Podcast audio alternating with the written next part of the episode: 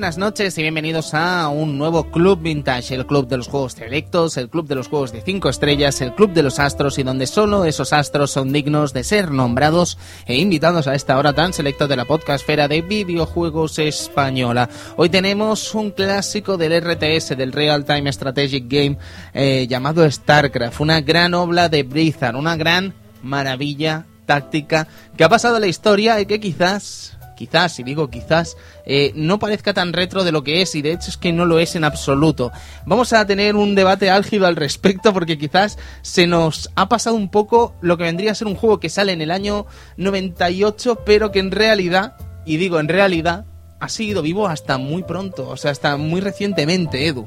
Buenas Eh, noches, ¿cómo buenas estás? noches. Es el problema de, de llamar algo retro, ¿no? Algo que básicamente se puede seguir jugando, ¿no? Y Ahora- que hasta hace hasta hace nada veíamos torneos y hasta, Va- hasta la Ahora salida del haré 2. mi reflexión al respecto antes de empezar el programa, si me permitís, y hablamos un poco sobre este asunto. Pero Sí. antes déjame saludar a mi querido amigo Cristian Sevilla. Cristian, Hola, ¿cómo muy estás? buenas noches a todos. Yo creo que la culpa debe ser de los coreanos. Puede ser de los coreanos, Sí. pero yo creo que nuestro invitado hoy nos va a descubrir una realidad sobre el tema Corea. ¿eh? Quizás lo de Corea se ha metido como una leyenda, no diré leyenda urbana porque ha sido una realidad, pero quizás ya no es tanto como era antes, ni mucho menos. Quizás la culpa sea de un tal LOL.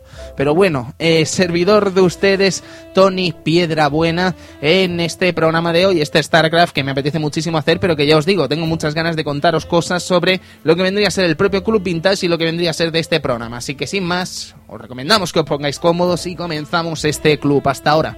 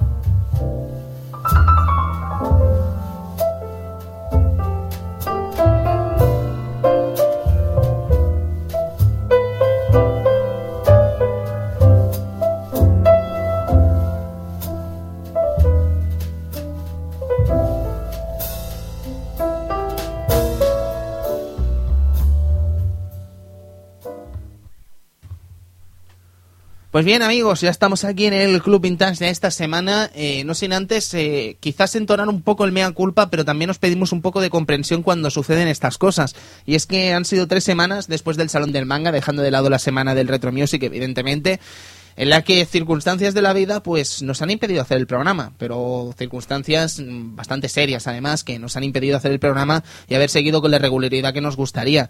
Yo soy consciente, eh, como codirector del Club Vintage, soy consciente de muchas cosas de- del club, ¿vale? Y sé, por ejemplo, que quizás, no diré que no nos estemos portando bien, porque no sé si sería la expresión, pero sé que quizás eh, no estamos llevando bien el tema del blog, porque tenemos algo en la recámara que nos podemos contar que se está llevando a cabo ahora mismo, que se está gestando y que en teoría jubilaría al propio blog, ¿vale? Pero de eso, pues bueno, se nos ha pasado un poco el tiempo y al final lo hemos descuidado un poco.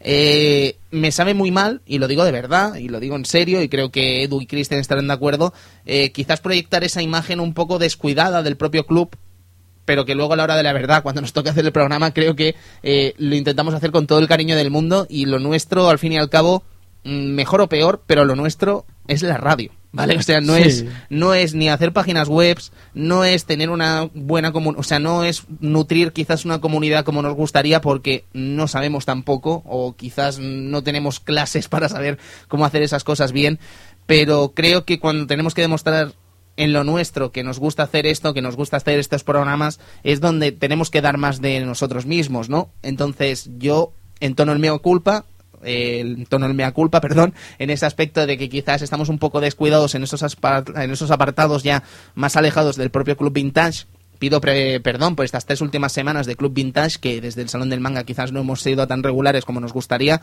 pero ya os digo que si hubieseis estado en nuestra situación, muy probablemente, pues mm, habréis tenido baja laboral por ello, porque han sido eh, temas graves. Y cuando hablo de baja laboral me refiero a que han sido asuntos muy serios que nos han impedido hacer el programa. Ajenos al club, sí, pero familiares, personales, etcétera, que nos han impedido hacer el programa. Nada que ver con el programa, pero que al fin y al cabo somos personas como ustedes y cuando se ponen enfermos o les sucede algo a un familiar, pues evidentemente mm, no se puede hacer nada. Así que eso, amigos, eh, vamos a dejar de lado esas tres semanas locas. Esperemos y esperamos que esta semana empecemos ya por fin otra vez con el ritmo habitual de Club Vintage y podamos disfrutar de los juegos clásicos como a nosotros nos gusta, ¿no? Con lo que vendría a ser cada semanita un juego y sin demasiados problemas, ¿no? Porque, jope, ¿cómo se ceba con nosotros estas últimas tres semanas? Edu? Sí, parecía El un mal de ojo o parecía algo así, parecía algo jodido. Yo qué sé, yo Pero bueno, también esa- esas semanas eh, esperamos que gracias a los programas que hicimos en el Salón del Manga pues quedaran un poquito. Más o menos más que os hayáis entretenido, ¿no? Entretenido, ¿no? Eran tres programas eh, que están, están francamente, pues, que se pueden escuchar bien. Hay alguno que tiene algún problemilla de sonido. eh, sobre todo el especial de Game Back, a ver si, como ya dijiste, molaría pues abarcar un poco más el debate, un poco más extendido. Sí, sí, sí, por supuesto.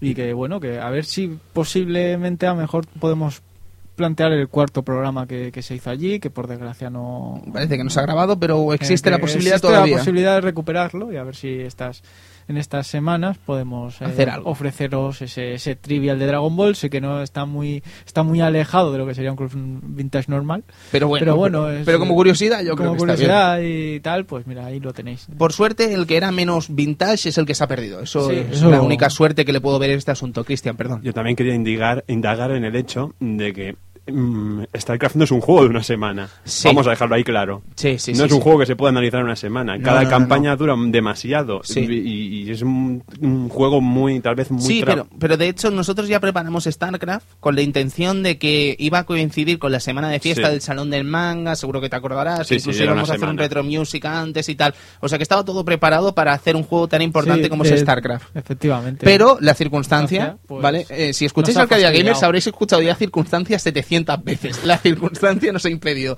Pero es la realidad, ha sido una auténtica lástima. Hmm. ¿Vale? Y sobre todo, antes de empezar el programa de hoy, eh, decir una cosa sobre StarCraft. ¿Vale? Eh, estoy muy convencido cuando dije que quería hacer StarCraft, y esto os lo digo también a ti, Edu, y a ti, Cristian, cuando dije que quería hacer StarCraft, yo tenía muy claro por dónde quería tirar este programa, ¿vale? Y ha sido, yo he disfrutado muchísimo descubriendo lo que es la historia de Blizzard y tal, pero creo que es un error de fórmula hablar de la historia de Blizzard sin pasar antes por Warcraft, sin pasar por Warcraft 2 y sin pasar por Diablo, es decir, avanzar directamente a lo que vendría a ser StarCraft. No es tanto como un error, pero sí que es quizás eh, más lioso, quizás nos hemos complicado un poco la vida y quizás eh, es el juego menos adecuado a la hora de hablar de un programa como es el nuestro, ¿no? Un programa de juegos clásicos. Porque la concepción de juego clásico de StarCraft es evidente que está ahí. Pero lo que vendría a ser, lo que ha durado en el tiempo StarCraft, estamos hablando de una cosa realmente loca. Así que, bueno, eh, no diré que este programa no sea sobre un clásico, porque sigo insistiendo que considero StarCraft un clásico por mucho que haya durado, igual que eh, Super Street Fighter 2 es un clásico, Super Street Fighter 2 Turbo quiero decir, es un clásico que todavía se sigue jugando en muchos círculos, eh, pero la realidad es esa, que quizás no de la sensación de ser un super clásico cuando es más clásico que muchos otros juegos. Y con este Ruduli casi que podemos empezar el programa, esperando además que disfrutéis de este programa de hoy con un invitado súper especial que seguro que nos va a dejar con la boca abierta. Así que sin más, nos calento más la cabeza y empezamos con esta música que suena así. Así que música maestra, amigo Edu, ¿cómo suena este StarCraft?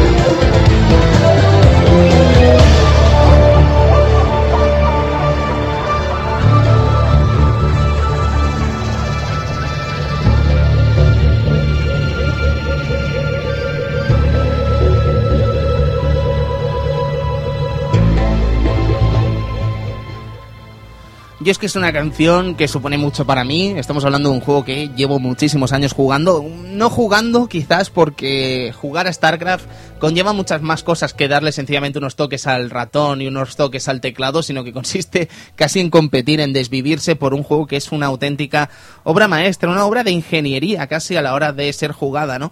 Pero creo que sin duda compone lo que vendría a ser uno de los eh, juegos que compone el abanico de títulos más importantes de PC de la década de los 90.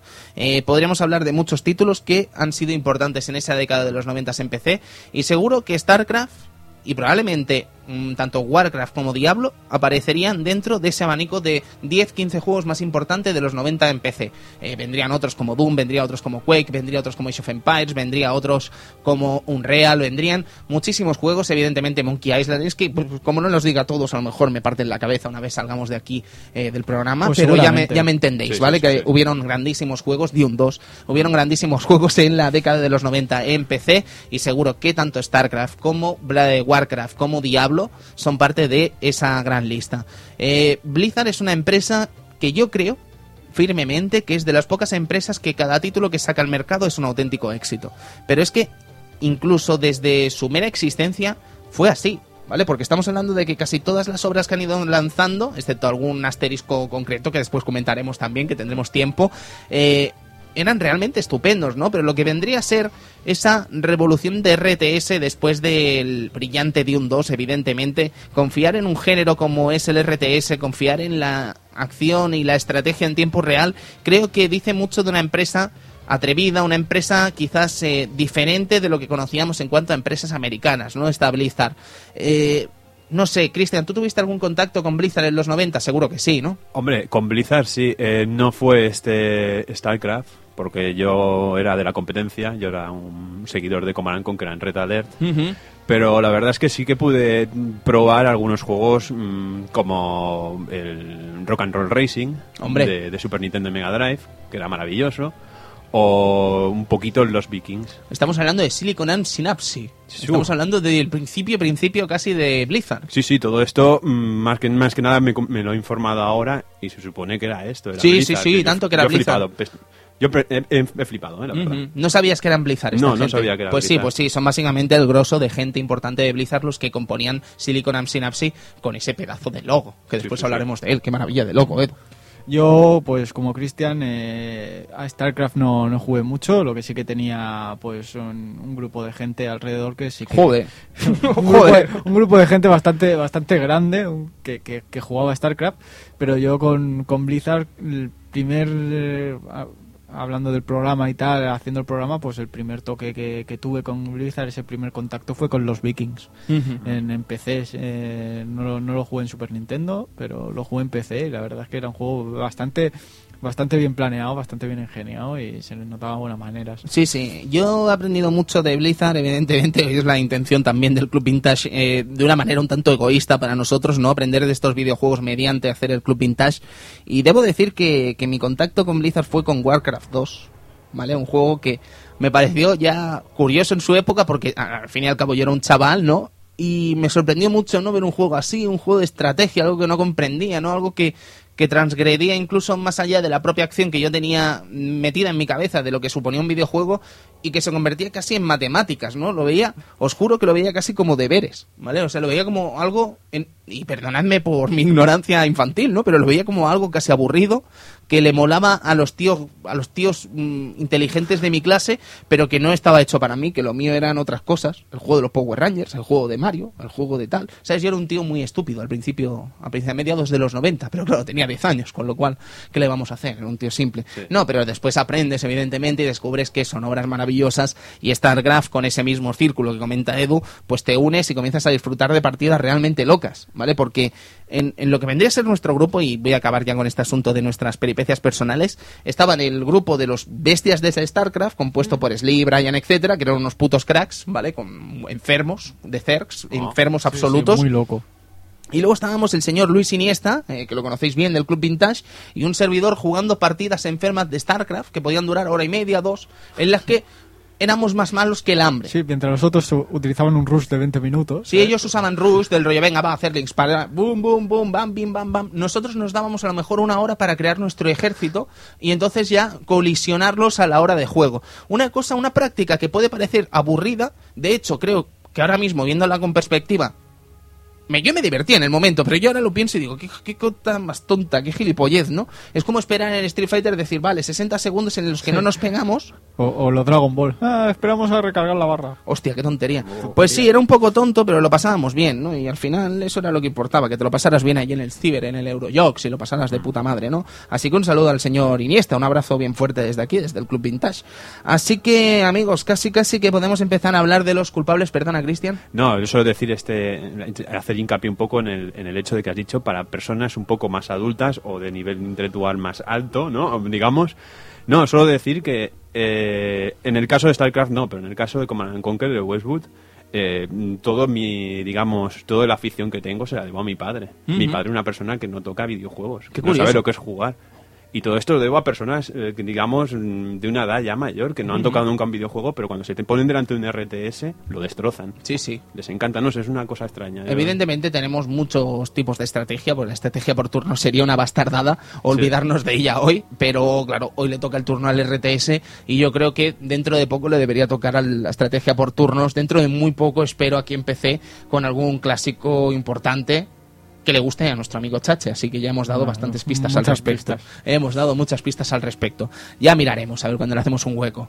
Así que casi, casi, amigos, eh, amigo Cristian, amigo Edu, amigos Vintagers, vamos a empezar a hablar de esta historia que componen tres personas de la UCLA. Vamos a escuchar la historia de Blizzard.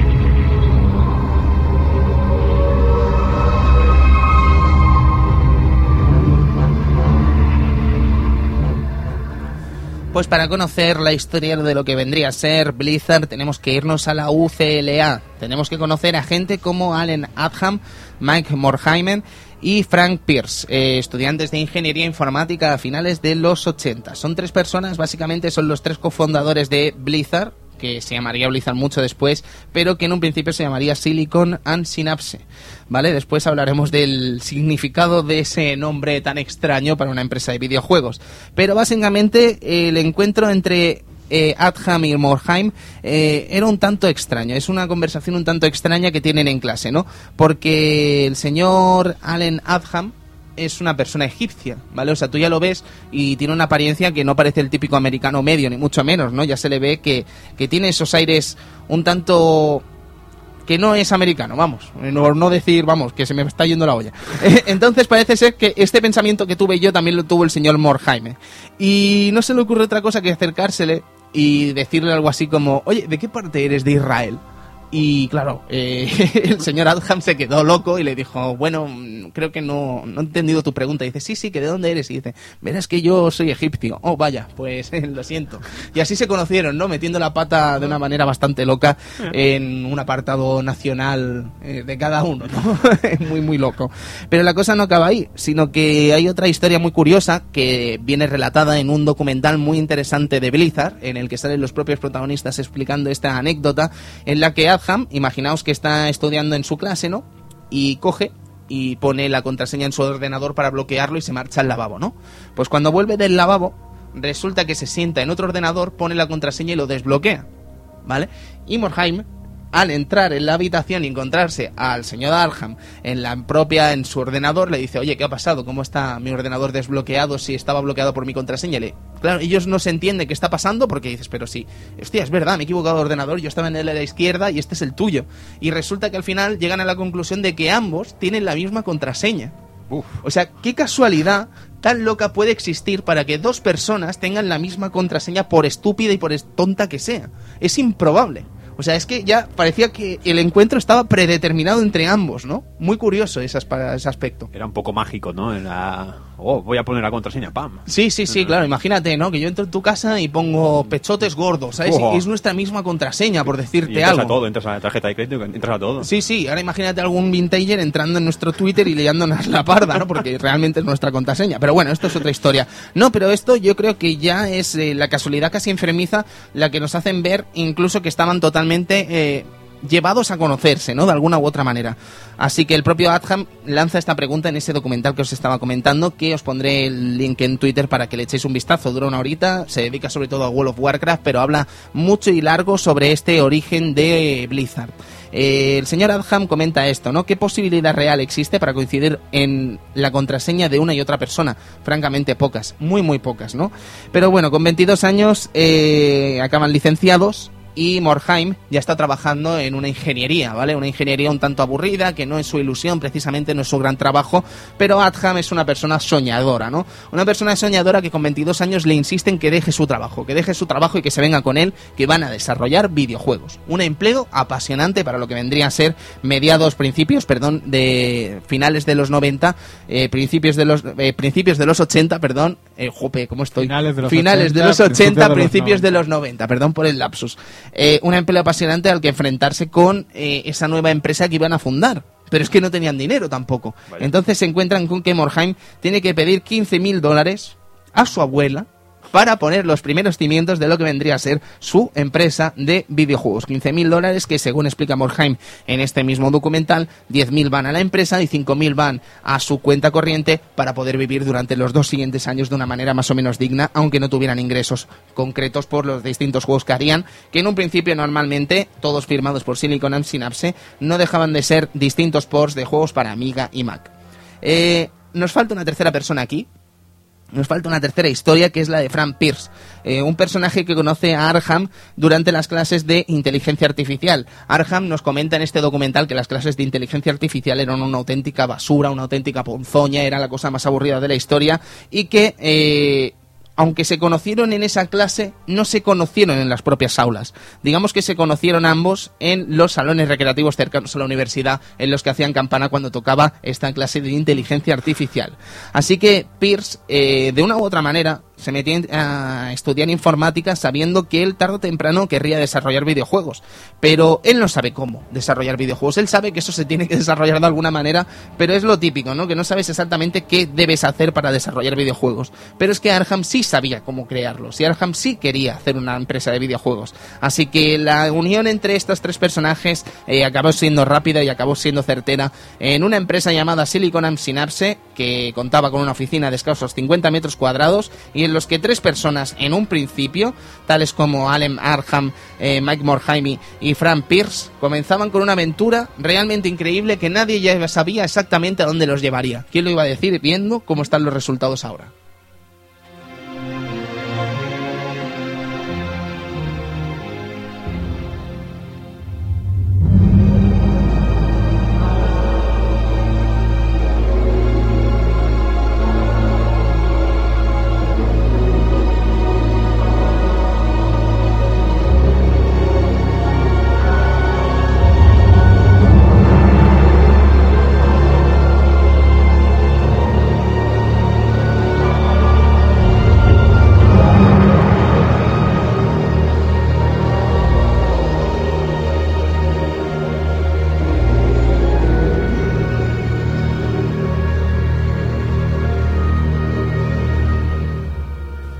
Pues estábamos comentando antes algo como el logo de Silicon and Synapse. Seguro que lo recordaréis, era esa especie de cerebro con los brazos cruzados, las piernas cruzadas también y unas gafas de sol bastante rechulonas. Un logo bastante grotesco para un nombre todavía más grotesco, ¿no? Estamos hablando de un nombre que probablemente nadie entiende, ¿no? Yo francamente Silicon and Synapse no, no lo entiendo, no. No, no, no lo acabo de comprender, pero es que Arham y Morhaime sí que lo tenían muy claro a qué venía el nombre. Según sus propias palabras, eran las más claras representaciones de la informática, ¿vale? Porque era eh, silicona, ¿vale? Lo, un, eh, que se usa mucho en la informática, y sinapsis, que es el pilar más importante del cerebro humano. ¿Vale? Morhaime, de hecho, en el documental nos comenta ordenadores, cerebros, creatividad, tecnología, puntos suspensivos, nadie lo pillaba. ¿Sabes? Si es que es un poco complicado, ¿no? Sí, Pero bueno, ¿eh? nombres locos hemos visto en toda la historia del Sí. videojuego, ¿vale? O sea que no es extraño. Pero la gente, como comentan ellos mismos también, eh, pensaban más en pechos, en implantes mamarios que en, en otras cosas, ¿no? Y sinapsis directamente nadie sabía exactamente qué era. Lo que pasa es que, bueno, están estos tres que empiezan a trabajar picando código, sobre todo para eso, para hacer y desarrollar ports para Mac y Amiga, y se encuentran con una circunstancia, y es que evidentemente van a tener que fichar a más gente. Pero si hay algo que tienen muy claro desde el principio de la propia fundación de eh, Synapse, es que su intención es contratar a gente cool, contratar a gente guay, contratar a gente que mole hacer equipo, ¿no? Gente que realmente mm, valga la pena, ¿no? Gente que le guste los videojuegos, que disfrute con los videojuegos y que sobre todo sepa de videojuegos, en el sentido de que sepa eh, qué quiere jugar, qué quiere disfrutar y que al fin y al cabo, de una u otra manera, sea él su propio cliente o su propio vendedor también a la vez. No sé si me explico lo que quiero decir, ¿no? Pero una persona que realmente le gustan los videojuegos y que sepa qué puede querer el consumidor, porque al fin y al cabo, él es un mismo consumidor, ¿no? Entonces nos encontraremos con eh, todo tipo de gente que se va metiendo y que se va subiendo al barco sumamente interesante, que al final acabarán dando esa identidad tan necesaria a una empresa como Blizzard, que hoy o por hoy, evidentemente, tiene una identidad y que no se nos escapa bajo ningún concepto, ¿no? El primero, uno de los primeros y más importantes que se unirían a este barco es Sam Didier, que sería el primer director de arte que tendría la empresa y es probablemente uno de los máximos eh, culpables del estilo y diseño que capturaría a los años venideros de Silicon Synapse y que básicamente serían eh, los primeros cimientos de la futurible Blizzard. Eh, entra gracias a un anuncio en el periódico local y lo primero que encontró fue una simpática recepcionista llamada Fran Pierce. Eh, Fran Pierce, eh, uno de los tres fundadores, que según parece, pues el cofundador en ese momento, pues hacía las veces también de recepcionista y no era precisamente la persona más encantadora del mundo con la que hablar. Así que la entrevista debía ser con Arham, pero con Morhaime, al final tuvo que ser con Morhaime porque eh, no estaba Arham, estaba en una reunión y Morhaime vio las ilustraciones que le traía el señor Sandidier y realmente se quedó boquiabierto. Así que no tardó excesivamente mucho en contratarlo y meterlo en lo que vendría a ser dentro del propio estudio, dentro de lo que sería uno de los primeros desarrollos propios y más importantes de la propia Silicon Synapse, ese Rock and Roll Racing, que vendría también con la llegada de Bob Fitz, eh, director de programación en la actualidad de la empresa, una de las personas más importantes de Blizzard, pero que comenzaba también con este Rock and Roll Racing de Super Nintendo y Mega Drive, un juego muy curioso, Christian, con un trato de la música realmente exquisito y un título de conducción con una vista eh, no me ¿Isométrica? isométrica, gracias Cristian, muy correcto y muy interesante. No, la verdad es que era un juego que impactó sobre todo por su banda sonora. Ahora que has dicho el tema de que querían ser cools, lo lograron. Canciones de Black Sabbath, de Deep Purple, si mal no me acuerdo. Tenían canciones que escuchabas y las tenías ahí digitalizadas perfectamente en una consola de 16 bits. Mejor o peor, bueno, no, la verdad, las dos versiones eran maravillosas, diga lo que diga, tanto la de Mega Drive como la de Super Nintendo. Y la verdad es que el juego mm, personalmente estaba muy bien. Ibas ganando carreras, ibas aumentando el vehículo, ibas participando contra otros eh, enemigos, digamos, con muy bien diseñados, porque era rollo así muy a lo muy a lo cómic, muy a lo CIMOC, por decirlo de alguna manera, por decir mm, al juez Dredd y todas estas cosas, ¿sabes? Eran todos muy cyberpunk, muy muy rabiosos, muy, no sé, no Sí, sabría sí, muy, sí. muy, muy cómo decirlo. Exacto. Pero la verdad es que el juego era muy entretenido y, no sé, eh, se hacía, no sé, ibas aumentando y estaba bastante bien. Yo Sí. no sabía que era el primero, ¿eh? No, no, no. No, no, porque la verdad No, es que... hay, hay juegos anteriores a ellos. De hecho, por ejemplo, tenemos lo que vendría a ser su anterior entrega dentro de lo que vendría a ser Rock and Roll Racing, que es RPM Racing, ¿vale? Que también es suyo, ¿vale? Y que se considera la primera parte de este juego, ¿no? La sería la secuela espiritual Rock and Roll Racing. Y luego tenemos otras cosas como lo que comentábamos, ¿no? Esos ports que hacían, eh, lo estoy diciendo casi de cabeza, mm, Battle Chess, Ah, el Battle Cheese. Sí, sí, el Battle El- Chess. el del mendigo. Exacto. Eh, eh, no, creo que no. No sé si es el mismo, ¿eh? Pero bueno, en todo Ah. caso, Battle Chess se hizo en las Ah. versiones de Windows y Commodore 64. Perdón, perdone, perdone. Me- Vamos a, eh, ese es el Cheesemaster. Eh, sí, Battle sí, Chess sí. es el que te Bat- sal- el Chess Master es el, de los, el del Barbas, ¿no? El del Barbas, clásico, sí. sí. que salió en Super Y, Nintendo. y el, que Battle salió- el Battle Cheese era aquel que tenía las animaciones que pegaba a la gente y, y los mataba. Mm, Eso me Era un suena poco más, gore. me Vale. suena más, Cristian, me suena mucho más. Sí. Y de hecho, eh, también tenía una, uno de los juegos del Señor de los Anillos, que esto lo leí, lo sé, que se está muy bien tratado en una de las primeras retro gamer inglesas, ¿vale? Si tenéis acceso a ellas de alguna u otra manera, echadle un vistazo, porque en una de las primeras retro gamers inglesas se habla mucho, largo y tendido, de lo que vendría a ser todos los juegos que componen eh, la historia del Señor de los Anillos en el espectro lúdico. Y uno de los ports que se hizo para Amiga, pues también lo hizo la gente de Synapse.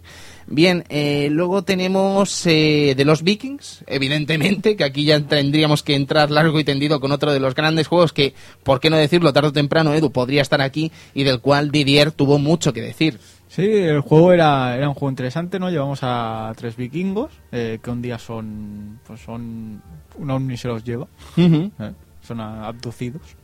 Y con ellos pues se nos mezcla un, género de plataformas con puzzles en los cuales tenemos que llevar a, estos tres vikingos, cada uno con, su, con sus habilidades, ¿no? Uno que puede saltar, otro que puede atacar con arco y con espada y otro con el escudo para defendernos y, o poder saltar más alto subiéndonos encima del escudo. Entonces tenemos que jugar con estos elementos del palo. Pues eh, mientras eh, veo que hay un bicho que me ataca y me tira bolas de fuego pues pongo a, cojo al, al, del escudo, lo pongo delante, entonces después selecciono al, al que ataca y le tiro flechas cosas así. Vamos seleccionando, vamos moviendo que, cuál, cuál es el, el, el vikingo que queremos utilizar en cada momento digo que es un género que, digamos, eh, ya lo ha inventado Blizzard, pero hoy por hoy también tienen, ese, tienen éxito, porque si mal no recuerdo, los trines, los dos trines son exactamente la misma bueno, fórmula. De hecho, yo os iba a decir que yo no caí hasta que lo dijo el señor Didier, pero si os, viaja, eh, si os fijáis, eh, tiene una cierta reminiscencia a lo que vendría a ser Lemmings.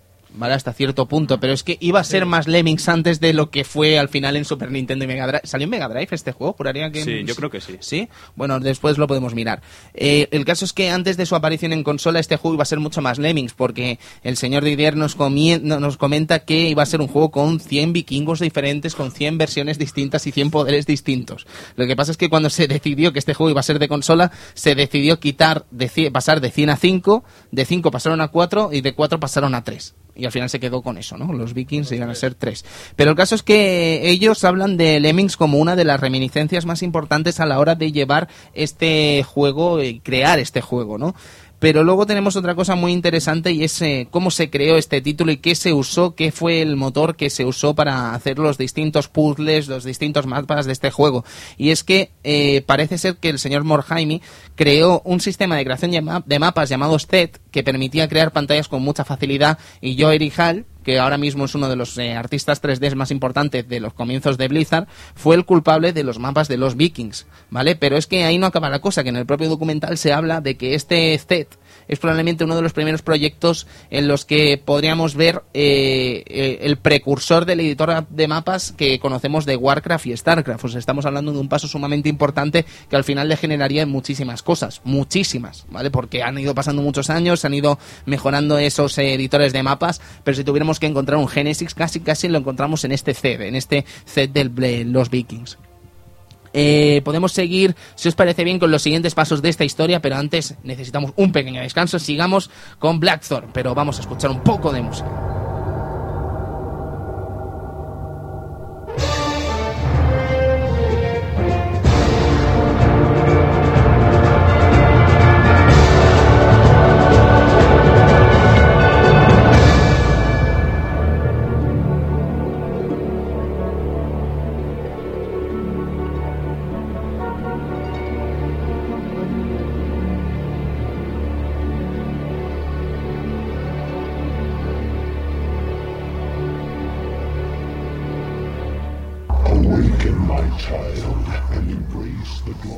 Oh my god. Bueno, eh, sí, evidentemente mmm, hemos querido aclarar ese asunto de los Vikings, que sí, que salió en Super Nintendo y Mega Drive, y huelga decir que salió también en Amiga y MS2, eh, porque no podía ser de otra manera. Sí, sí. De, de Un hecho, juego muy peculiar, Edu. Yo lo jugué en PC primero. Ujú. Eh, se ha dejado jugar muy bien en todas las versiones. No, no tenía ningún tema de, de que digas, ah, este Porsche es malo. De momento, por lo menos lo que he podido jugar, eh, lo recuerdo, eh, lo, he jugado últimamente en Super Nintendo y lo recuerdo prácticamente igual que el de, que el de. PC.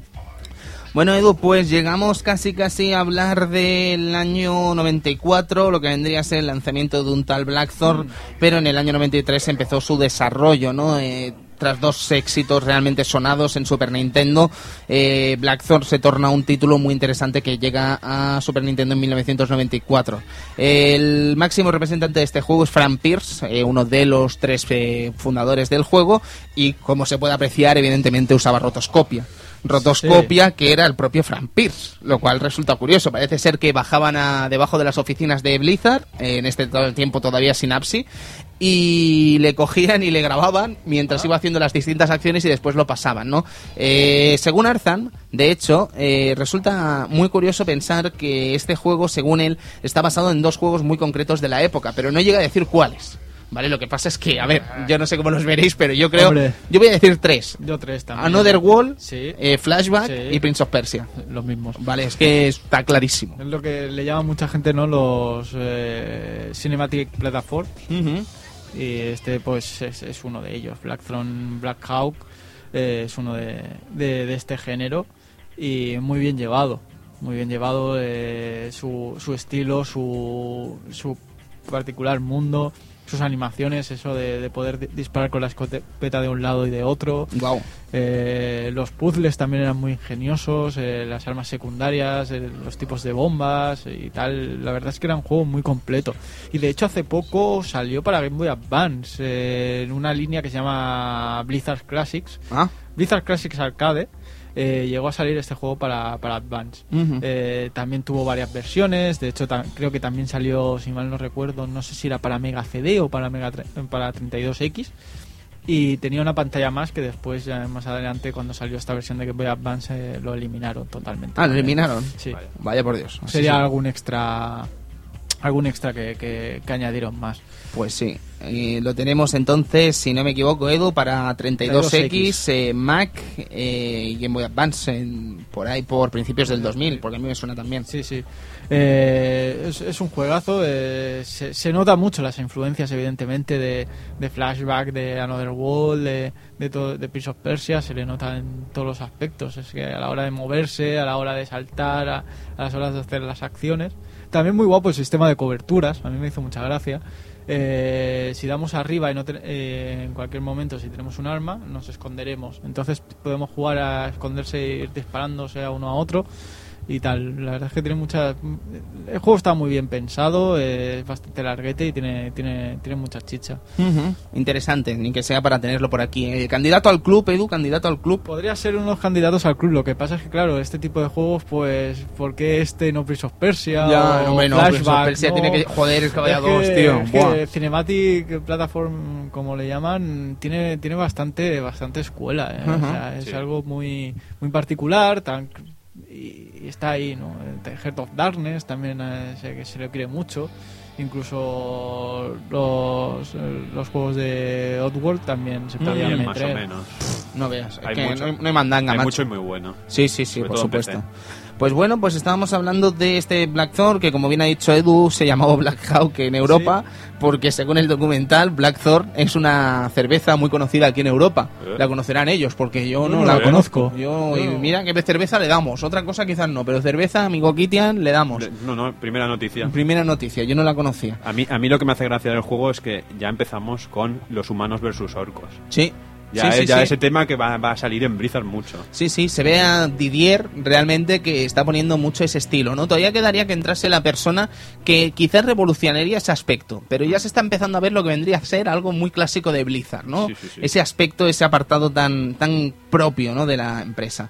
Pero bueno, eh, como para ir finalizando con este Black Hawk, eh, decir que Pierce hace una reflexión en el documental muy interesante y es que le parece que dos de los máximos encargados del arte del juego, uno de ellos Didier, evidentemente, usaban greñacas, eh, bueno, tenían greñacas, pantalones vaqueros y escopetas y eso le preocupó un poco. Bueno, las escopetas no la usaban, era broma, evidentemente, pero eso le preocupó un poco porque le pareció llegó a pensar que quizás el- lo que vendría a ser el arte de Blizzard estaba degenerando en la propia imagen de la gente que estaba desarrollando, ¿no? Y que si eran unos geviatas, Hombre, eh, Rock and Roll Rising, Vikingos. Exacto. eh, ¿Sabes? Entonces quizás se les estaba yendo un poco de las manos eso, y eso tendrían que vigilarlo, y la mejor manera de vigilarlo evidentemente es contratar ideas frescas, ¿vale? O sea, contratar a más gente. Así que tendremos un nuevo apartado, una nueva persona muy interesante que ingresará en Blizzard a lo largo de los próximos tiempos.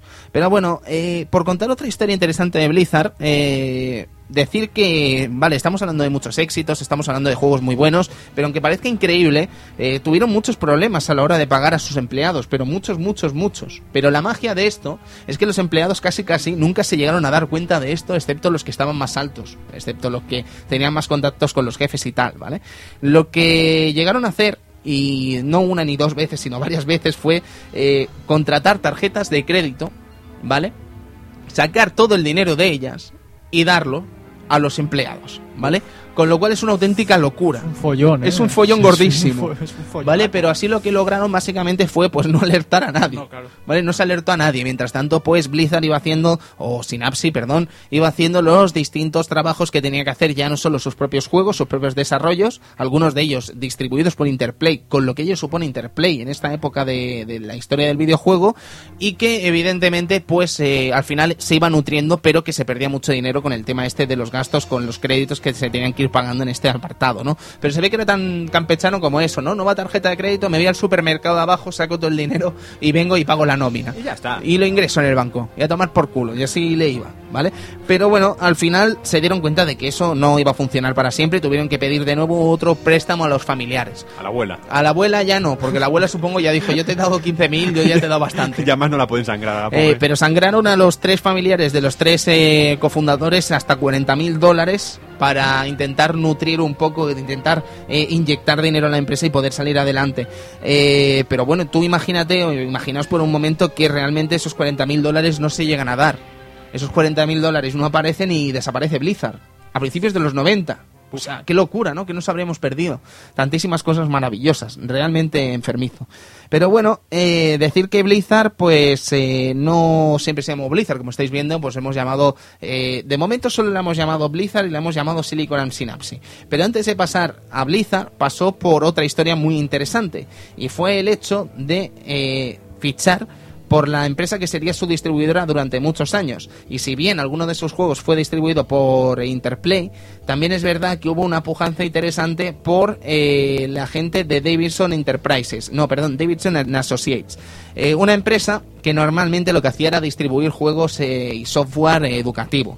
Lo que pasa es que tuvieron un cruce con Synapse y esta gente de Davidson, en los que tuvieron que desarrollar un juego infantil llamado KidWorks, una, una estrategia, o sea, un juego educativo llamado KidWorks para Windows. Perdona, perdona, perdona. Unos heavies desarrollando un juego Sí, sí, educativo. sí, habría que comer, amigo Cristian, habría que comer, ¿no? Madre mía. Entre, Mola, las, muchas, mola, mola. entre las Mola. muchas cosas que hicieron, una de ellas fue KidWorks, ¿vale? Y da la casualidad, pues, que con este KidWorks, pues, trabajaron francamente bien, fueron muy rápidos, fueron muy correctos, respetaron las fechas y no dieron ningún tipo de ruido, ¿no?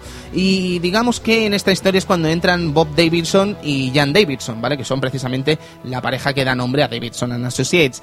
Y dándose cuenta Bob que realmente estaban haciendo algo muy interesante a la hora de vender hardware, a la hora de vender software, perdón, eh, quisieron dar un paso adelante, ¿no? Y el paso adelante lo tenían que dar vendiendo videojuegos, ¿vale? Quizás alejados de lo que vendría a ser los programas educativos infantiles que normalmente vendían ellos. Y bueno, eh, Bob Davidson, sabiendo que Synapse está en un momento en el que está intentando negociar con Interplay para convertirse ellos mismos en los propios distribuidores de sus propios juegos, poner lo que vendría a ser el nombre de la empresa en la carátula, eh, tener un control más o menos eh, total de lo que vendría a ser la caja, de los discos, etcétera, eh, pues eh, se da cuenta de una cosa y es que Interplay es una empresa que quizás no sea tan, ¿cómo diría?, tan metódica como podría ser esta Davidson and Associates, pero que en realidad sí que está dedicada por completo al videojuego y ellos son unos extraños como aquel que dice, ¿no?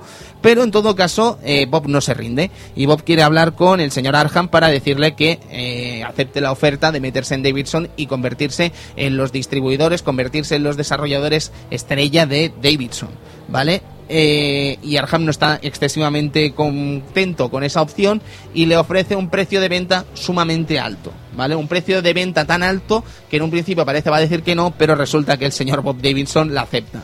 Y cuando la acepta, eh, Arham le es sincero y le dice, mira, necesito un tiempo para pensármelo, necesito un tiempo para ver si me voy a Interplay o me voy a Davidson. Y al final parece ser que el señor Arham se va a ir a Interplay. ¿Vale? Y entonces cuando Bob está ya totalmente rendido ante el apartado, ante la decisión de la gente de Synapse, eh, se lo comenta a Jan Davidson, ¿vale? Una mujer que, si la veis en el documental, entenderéis por qué el señor Arham se tuvo que pensar durante un fin de semana su eh, elección, ¿no? Porque tal como sabe Jan Davidson que la gente de Synapsis se va a Interplay, les llama por teléfono y les dice, Arham, que sepas que te has equivocado, que sepas que has cometido un gran error y que es una lástima que te vayas con Interplay cuando te deberías haber venido con nosotros. Y dice, bueno, vamos a hacer una cosa, te voy a dar dos semanitas, te voy a dar un fin de semana y te lo piensas. Y si eso el lunes hablamos y me dices a ver qué has pensado. Y Arham resulta que no durmió en todo el fin de semana. Pobre. No logró dormir. No logró dormir, se quedó tan lelo que no logró dormir. Así que a la semana siguiente, al propio lunes, a primera hora llamó al señor Davidson y le explicó que no había dormido y que cree que lo correcto era irse con Davidson. Y al final es lo que hizo. Y quizás, eh, viéndolo ahora en perspectiva, fue la mejor opción que tuvieron, porque la libertad absoluta que les dio Davidson fue realmente increíble. Pero resulta curioso que esa libertad absoluta no se respetase del todo en el primer acto que haría la empresa al entrar en Davidson, que fue precisamente cambiarse el nombre, ¿vale? Porque resulta que se encontraban con ese nombre que era horrible, que no gustaba absolutamente a nadie. Entonces tenían que mirar si se cambiaban el nombre por otra cosa, ¿no? Y lo que decidieron en un principio fue cambiarse el nombre por Chaos Studios. ¿Vale? Un nombre que parecía que iba a ser el definitivo, que todos estaban de acuerdo en quedarse con ese Chaos Studios, pero que por circunstancias de la vida, resulta que ya existía una empresa llamada Chaos Technologies, que también desarrollaba software. Y les dijeron, mira, yo os dejo usar el nombre de Chaos, que es el nuestro, si nos dais 100.000 dólares. Entonces Blizzard dijo, no, no os preocupéis que ya nos buscamos otros majos. Bueno, pues resulta que eh, se pasan a llamar Ogre Studios, ¿vale? Y cuando se lo comentan a la gente de Davidson, eh, digamos que lo aceptan, pero cuando se entera ya le dicen, no me gusta nada ese nombre, que lo cambien porque resulta que en marketing y tal no veían adecuado que una empresa que distribuía software educativo y tal eh, tuviera una empresa que se llamaba Ogre, ¿no? Porque generaba como un temor hacia la gente que compraba el juego, ¿no? Cosas de marketing, ¿no? Mm. Y entonces, pues, el señor eh, Davidson eh, no tardó en llamar pidiendo disculpas y un poco avergonzado diciéndoles, oye, os hemos prometido que tendréis libertad absoluta y tiene huevos que elijáis un nombre y ya os digamos que os lo cambiéis, pero entendednos y por favor cambiaos el nombre. Pues bueno, resultó que tuvieron que cambiarse el nombre, evidentemente, y tuvieron que elegir varios nombres. Entre ellos estaban uno llamado Midnight Studios, que parecía un show de striptease, según dicho por la gente de Blizzard, y otro que era Blizzard y fue al final el elegido, evidentemente. Y así empezaría básicamente una de las épocas más doradas de esta empresa, ¿no? Ya con el nombre de Blizzard de la mano de Davidson y a punto de hacer historia con algo realmente increíble, con algo realmente apasionante como era ese año 94 en el que verían a la luz grandísimos juegos, grandísimas historias y grandísimos elementos que la oparían como uno de los grandes del software del videojuego en todo el mundo.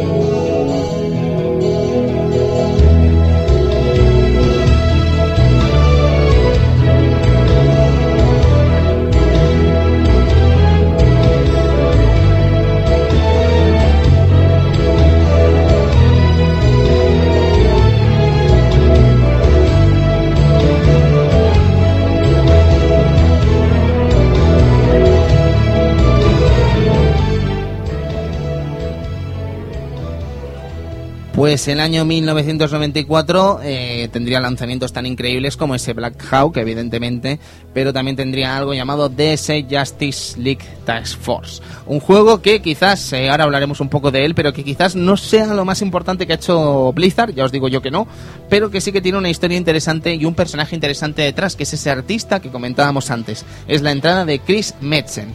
Chris Metzen, que sería probablemente la persona que ahora sí dotaría de ese estilo tan eh, reconocible, tan de Blizzard, que se mantendría durante tantos años y que sin él probablemente no se entendería el concepto de los personajes de Warcraft. No se comprendería incluso la propia la propia idea de Warcraft, ¿no? Esa manera de poner en pantalla lo que vendría a ser esos eh, orcos tan tontos, ¿no? Esos orcos tan estúpidos, esos orcos tan enanos, esos orcos tan ridículos al fin y al cabo, y esos caballeros tan curiosos, tan peculiares, ¿no? No estamos hablando, como dice el propio Metzen, no, mentira, como dice el propio Didier en el propio documental en el que dice, esto no es una historia de cotas de malla, de historias eh, fantásticas y tal, no, esto es cosas que molan de la Edad Media, ¿no? Y, o bueno, fantasía, mejor dicho, ¿no? Cosas que molan de los orcos, con cuernacos que aparecen por encima del propio yelmo. Eh, cosas locas de los orcos, ¿no? Los yelmos realmente molones para los caballeros y tal. Todo diseño muy absurdo. Un poco, un poco también se ve en StarCraft esto, ¿eh? Sí, y tanto y tanto. StarCraft yo creo que es un poco esa exageración de estar de, de Warcraft llevada al espacio, ¿no? Mm. Pero sí, sí, tendremos tiempo de comentarlo después.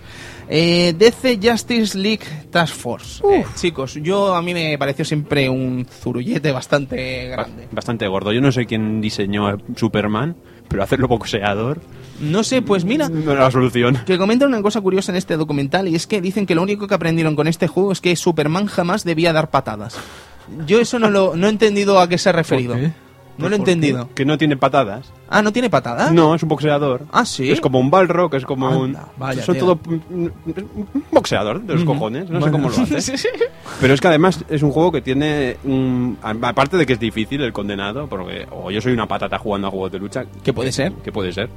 Pero la verdad es que el juego es complicado y no tiene ningún tipo de, de- de- de gracia, de... No sé, eh, yo a mí me sorprende, o sea, debe ser una de las manchas en el historial más eh, chungas de, Blizzard, ¿no? Bueno, también hay que decirlo, que adaptar que un juego, que, un- que una, una, desarrolla- una desarrolladora americana te haga un juego de lucha así en, en aquella época, también tiene su mérito, ¿no? Digo Mm. yo. Hombre, sí, pero si te gastas el dinero y te encuentras con un Superman boxeador, pues, hombre. Pero que va a comprar, el que quiere Superman y Batman, pues ya sabe Va, lo que ya sabes lo que, ya sabías a lo que venías. Ahí está. Correcto. Edu, ¿tú lo has catado esta obra de 16 bits? No lo llegué a catar eh, en su época, la verdad es que no, no tuve la, la oportunidad y aparte por aquella época el cómic americano no, no me hacía mucha gracia. Eh, lo he catado ahora y la verdad es que... ¿Quién diría, eh? Eh, ¿Quién te ha visto y quién te ve? Sí, sí, sí. Pero luego, si por ejemplo, vamos a hacer un ejercicio de avanzar un año después, eh, obviando de momento a Warcraft, ¿vale? Y vamos a hablar de otro juego que tuvo que ver con DC y que también estuvo firmado por Blizzard llamado Death and Return of Superman, un beat'em up que a mí me vais a perdonar, a mí me parece bastante interesante, no es ni mucho menos tan malo como este Justice League Star Force, probablemente no sea de los mejores beat'em ups que hemos visto en 16 bits, pero yo creo que como mínimo muy potable y con unos enemigos de pedigrí Blizzard absolutamente. ¿eh? Sí, sí, totalmente. ¿Quién te iba a decir que un punky con una motosierra iba a salir en un juego de Superman? ¿Y qué? ¿Qué pasa? Es Es maravilloso. otro- Maravilloso. uno que se llama motosierra y otro que se llama molotov. Ole. Ole, y te pillan uno por delante, otro por detrás y... Y te hacen un 8. te hacen un ocho, Totalmente. Sí, sí. No, a mí me gustó, francamente. Me pareció interesante el concepto Mm. que tenía Blizzard del beat'em up. Como mínimo interesante. No es, eh, insisto, no es una de las mejores obras que se han visto jamás, pero sin duda es interesante. ¿Vale? Y entonces ahora, Edu, no sé si lo jugaste tú, este Superman. No, ma- es que tengo, tengo unas lagunas con los juegos de Superman. ¿Es el que salían los cuatro? Sí. Sí, ¿no? A partir de la segunda o tercera pantalla aparecían los cuatro clones. Bueno, los cuatro clones. Sí, lo- los el- cuando... los- Superman, de metal y... Sí. Salía Superboy y compañía, ¿no? Sí, que querían tomar el rol de Superman. el, Vindica- el Indicator o algo así, el Superboy, el, el Shaquille O'Neal, que era el, el- la película aquella de, de Man of the Steel, Ajá. y otro más. Bueno, no salió el perro porque mira. Sí, sí, Sí, sí. sí. me acuerdo Es que eso está basado en un cómic muy importante de Sí, Superman. Aquí sí. es cuando necesitaríamos Sí. al señor Alfonso para que nos explicase un poco sobre Superman. Pero sé que es un tomo bastante grotesco que venden en muchas librerías y tal, con una portada negra realmente espectacular, gordísimo el cómic y que debe ser realmente impresionante. Yo me acuerdo que le dieron mucho bombo al juego, porque la, en hobby consolas, en el Videoshock también llegó a salir, pero siempre me acordaré del logo, ¿no? que era el, el puño atravesando el logo de Superman. Y me acuerdo de eso, que le daban mucho bombo, que a medida que pasaba también tenía un modo battle y tal. Era, parecía interesante. Sí, sí, no, y ahora que lo has dicho, ahora me viene a la, a la cabeza el hecho este de un poco sacando un poco el tema, que la verdad es que Blizzard, ya sea antes de llamarse Blizzard o en, en la época, tenía mucha publicidad. ¿Sí? Muchas, muchas revistas del sector, he visto, o sea, he llegado a ver publicidad de Rock and Roll Racing, de este Superman, del JLA, de, no sé, de estos- los Vikings, tenían, eran juegos que tenían mucha publicidad. Yo Sí. me acuerdo del, de, de Superman. Del lo- Superman. Lo, veo, es- se lo veía, lo veía mucho, muy publicitado. Sí, sí, sí, sí. Hombre, sobre este juego de Superman lo que sí que os puedo decir es que venía de la mano de Sunsoft y, si no me equivoco, el Justice League venía de la mano de Sunsoft también, pero con Acclaim, ¿vale? Entonces estamos hablando de dos empresas que sí tenían bastante repercusión. Mm. ¿Vale? Entonces, claro, luego el de los Vikings, si venía de la mano de Interplay, también sabemos que podía tener mucha repercusión mediática. Pues Entonces, sí. yo creo que quizás ya no era tanto por ser de Blizzard, sino por ser Por- más por de la distribuidora. distribuidoras potentes en Sí, ese caso. distribuidores potentes que, como bien decíamos, eh, igualmente les quitaban un poco lo que vendría a ser eh, lo que ellos buscaban, ¿no? Esa, ese control absoluto de lo que estaban haciendo, ese control de, la, de los juegos que estaban haciendo y ese control total del contenido que estaban creando, ¿no? Y entonces llegamos ahora sí a Warcraft Orcan Humans, eh, que es uno de los juegos que quizás han hecho más historia en mediados de los 90 en PC. Estamos hablando, junto a Dune 2, evidentemente, de un juego, y ahora que lo decimos lo de Dune 2, resulta muy interesante ver que, como bien decíamos, estamos hablando de gente que trabajaba en Blizzard, que era gente guay, vamos a decir, por no llamarla friki, ¿vale? Que eran gente que eh, cuando acababan las horas de oficina, pues se ponían a jugar a Magic, por ejemplo, o se ponían a jugar en sus consolas a cosas como Samurai Shodown. Esta gente podría haber sido muy amiga nuestra. Sí, sí. Se ponían a jugar a Samurai Shodown, se ponían a jugar a Street Fighter 2, se ponían a jugar a Mortal Kombat y entre ellos eh, también estaba un tal Dune 2, la obra de Westwood Studios. Eh, digamos que negar la influencia de Dune 2 sobre este Warcraft sería una estupidez, pero es que no es que no lo hagamos nosotros, es que ni siquiera lo hace la propia la propia Blizzard. O sea, es que reconocen que hay una influencia de este juego de Westwood Studios, que probablemente fueron los que mm, dieron todo por el RTS, ¿vale? Porque ya habrían otros experimentos antes de Dune 2, evidentemente que los habría, pero las que pusieron sobre la mesa lo que vendría a ser la importancia de un género como el RTS no es otra que Westwood Studios. Y Blizzard no hizo otra cosa que poner sobre la mesa lo que vendría a ser eh, la importancia de un género que se nutriría, que sería importante a lo largo de los años y que sin duda eh, se convertiría en uno de los referentes del juego en PC durante muchos y muchos años. Y luego vendrían muchos referentes, ¿eh? porque mira que vendrían juegos de eh, RTS durante los años venideros, pero que triunfasen, triunfasen, se pueden contar casi, quizás esté exagerando, pero no con más de dos manos. Francamente. No, con dos manos no. Con dos manos no se cuentan 10 títulos que fueran realmente eh, punteros dentro de este género del RTS y mira que salieron cosas realmente mm, potables, interesantes y que evidentemente la competencia estaba muy copada por cosas como este Warcraft, como Age of Empires, como Command and Conquer, como Dune, etcétera, que realmente hacía muy difícil el territorio de este tipo de juegos. Eso te iba a decir, porque tener como rival a Microsoft con su Age of Empires. Sí, tela, sí. ¿eh? Ensemble, ¿no? Ya era Ensemble el primer Age of Empires, por supuesto, ¿no? Estoy metiendo aquí la Mm, pata. no tengo loco, ni idea, Perdón. pero- Sí, sí, ha sido un lapsus absurdo. Bien, pues eh, estábamos comentando sobre este Warcraft que sin él mm, probablemente no habría existido StarCraft por motivos más que obvios, ¿no? Pero es que fue un éxito realmente tan sonado, tan sumamente sonado, que jamás, jamás, jamás podríamos haber imaginado en qué retumbaría este Warcraft, ¿eh? Porque mira que han pasado tiempo, mira que han pasado años, mira que hemos jugado a Warcraft 1, hemos jugado a Warcraft 2, hemos jugado a Warcraft 3 y ver ahora lo que ha sido Warcraft y lo que es Warcraft con World of Warcraft es realmente increíble, ¿no? Porque mm, yo creo que nadie podía imaginar jamás que la cosa degeneraría para bien, evidentemente, no lo digo en sentido peyorativo ni mucho menos, hasta este punto, ¿no? Sí, no, el- también el hecho de un juego de estrategia y tal, evolucionarlo a un, a un MMO, ¿no? Y darle esa, esa riqueza al mundo, eso, no sé, ese- no, no creo ni que Blizzard lo, lo imaginara en ningún momento. En ningún Es momento. es- Yo no sé si es un recurso poético eh, que usan en este documental, pero es el señor Metzen el que nos comenta lo que vendría a ser el, este señor que se ficha, que hace lo que vendría a ser eh, los últimos artes antes de salir Warcraft y tal. Metzen nos comenta que con lo que vendría a ser el primer Warcraft, Orc and Humans, se quiso hacer algo más que meros orcos y meros humanos, sino que se quería hacer realmente algo mágico, algo en lo que confrontaran, se, se enfrentaran muchísimas especies, se crearon un universo entre sí y tal, y al final solamente se quedó, y digo solamente, poniendo unas comillas muy gordas y muy claras y en negrita, subrayado y en cursiva, en las que se quedó solamente lo que vendría a ser eh, Warcraft Orc and Humans. Pero es que por lo que él explica parece que lo que pensaron en un principio ya era World of Warcraft, ¿no? Lo que pasa es que yo creo que es más un recurso poético, un recurso aquí para quedar un poco guay que otra cosa, ¿no? Porque no creo que nadie a mediados de los 90 pudiese imaginar, por mucho que fuera a salir última, o que estuviese última, mejor dicho, eh, alguien se pudiese imaginar algo así. ¿Vale? es que me parece difícil, increíble. muy difícil. Me parece increíble. Así que eso, que Warcraft eh, sí que tiene un lugar aquí en el Club Vintage. Quiero insistir en lo que he dicho al principio del programa. Creo que ha sido, no un error, pero creo que sí que quizás ha sido una temeridad empezar esta historia de Blizzard y que el primer juego de Blizzard que comentemos aquí en el Club Vintage sea StarCraft. Pero creo que eh, dentro de las cosas que ha traído eso, han habido cosas muy buenas que quizás eh, podemos sacar o podamos sacar una vez acabemos el programa y podamos concluir este programa con la visita de nuestro querido amigo Programmer, que lo vamos a tener aquí en muy pocos minutos. Pero decir que eso, que antes de saltar a StarCraft, evidentemente nos vamos a saltar a una cosa tan importante, tan sumamente importante como es Warcraft 2. Pero es que obviar algo como Diablo es casi insultante.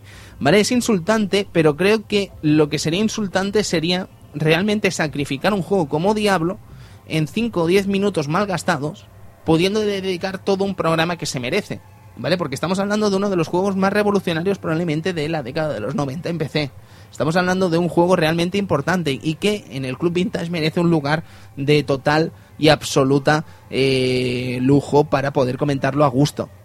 Sí, sí. Así que no es nada contra Diablo, ni mucho menos. Sencillamente es eso, que creo que hemos hecho un repaso de lo que vendría a ser Blizzard y creo que sería muy interesante poder hablar de cómo Blizzard hace Diablo, si es que lo hace Blizzard, porque no es bien bien Blizzard, sino que es un estudio que fichan para hacer este Diablo con unos, con unos diseños muy curiosos, eh, que parece ser que estaban basados en plastilina, ¿vale? O sea, Ah. Diablo en un principio iba a ser un juego hecho con muñecos de plastilina grabados eh, en cámara, Como Goro. eh, algo así como el Goro, exactamente, pero que al final decidieron ponerlo en tres dimensiones, evidentemente poligonal, eh, y capturar las imágenes en 2D, Ah. ¿vale? Pero eh, hay cosas muy guapas, hay cosas muy interesantes y que creo que sería malgastar una bala en lo que vendría a ser eh, la historia de uno de los juegos más importantes y revolucionarios que han pisado la historia del ordenador. Así que si nos disculpáis y nos permitís hacer esta osadía, creo que eh, lo agradeceremos y lo sabremos eh, enmendar en el futuro con un programa más que merecido para Diablo. Pero de momento vamos a dar el salto y nos vamos a ir a hablar de StarCraft. StarCraft.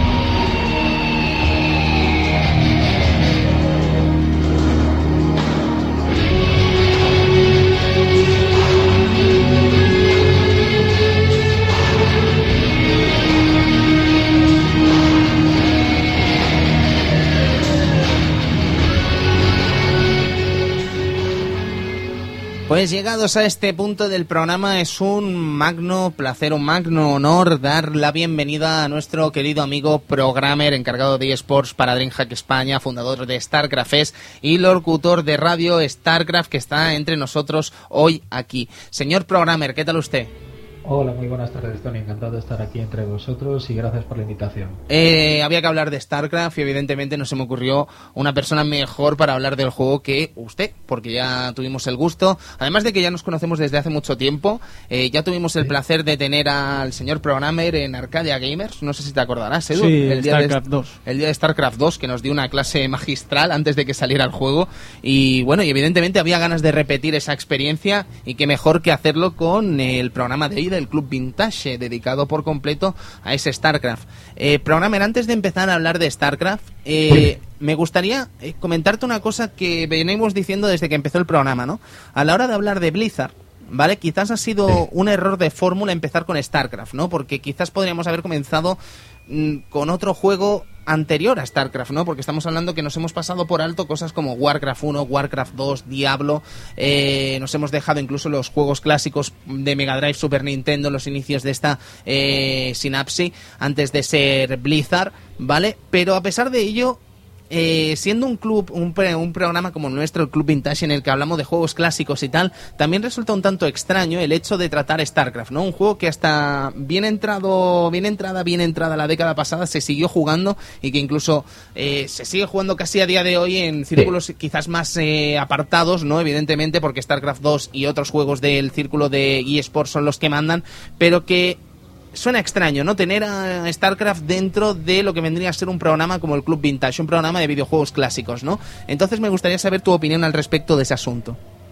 Bueno, eh, StarCraft, o por decir Brood War, que es como lo, lo llamamos, porque así consideramos el StarCraft 1 más la expansión, ha sobrevivido durante 12 años a muchas cosas. Eh, se ha desarrollado en Corea, se ha desarrollado en el resto del mundo y eh, toda la escena competitiva ha permitido que vaya sobreviviendo, que vaya evolucionando, que se crea un escenario propicio donde luego han venido otros juegos reflejándose o teniendo un espejo. Y bueno, hasta que ahora ha venido StarCraft 2 y se está un poquito forzando eh, lo que yo llamo la transición, porque ya los modelos de negocio están cambiando. Sobre todo en Corea está pegando muy fuerte League of Legends, que Corea antes podías decir que era territorio solo de StarCraft, pues ahora en OnGameNet, que es la única cadena que queda de, de videojuegos 24 horas en Corea, eh, su programa de prime time es de, de Championship, que es en su tercera temporada y va dedicada al campeonato de League of Legends.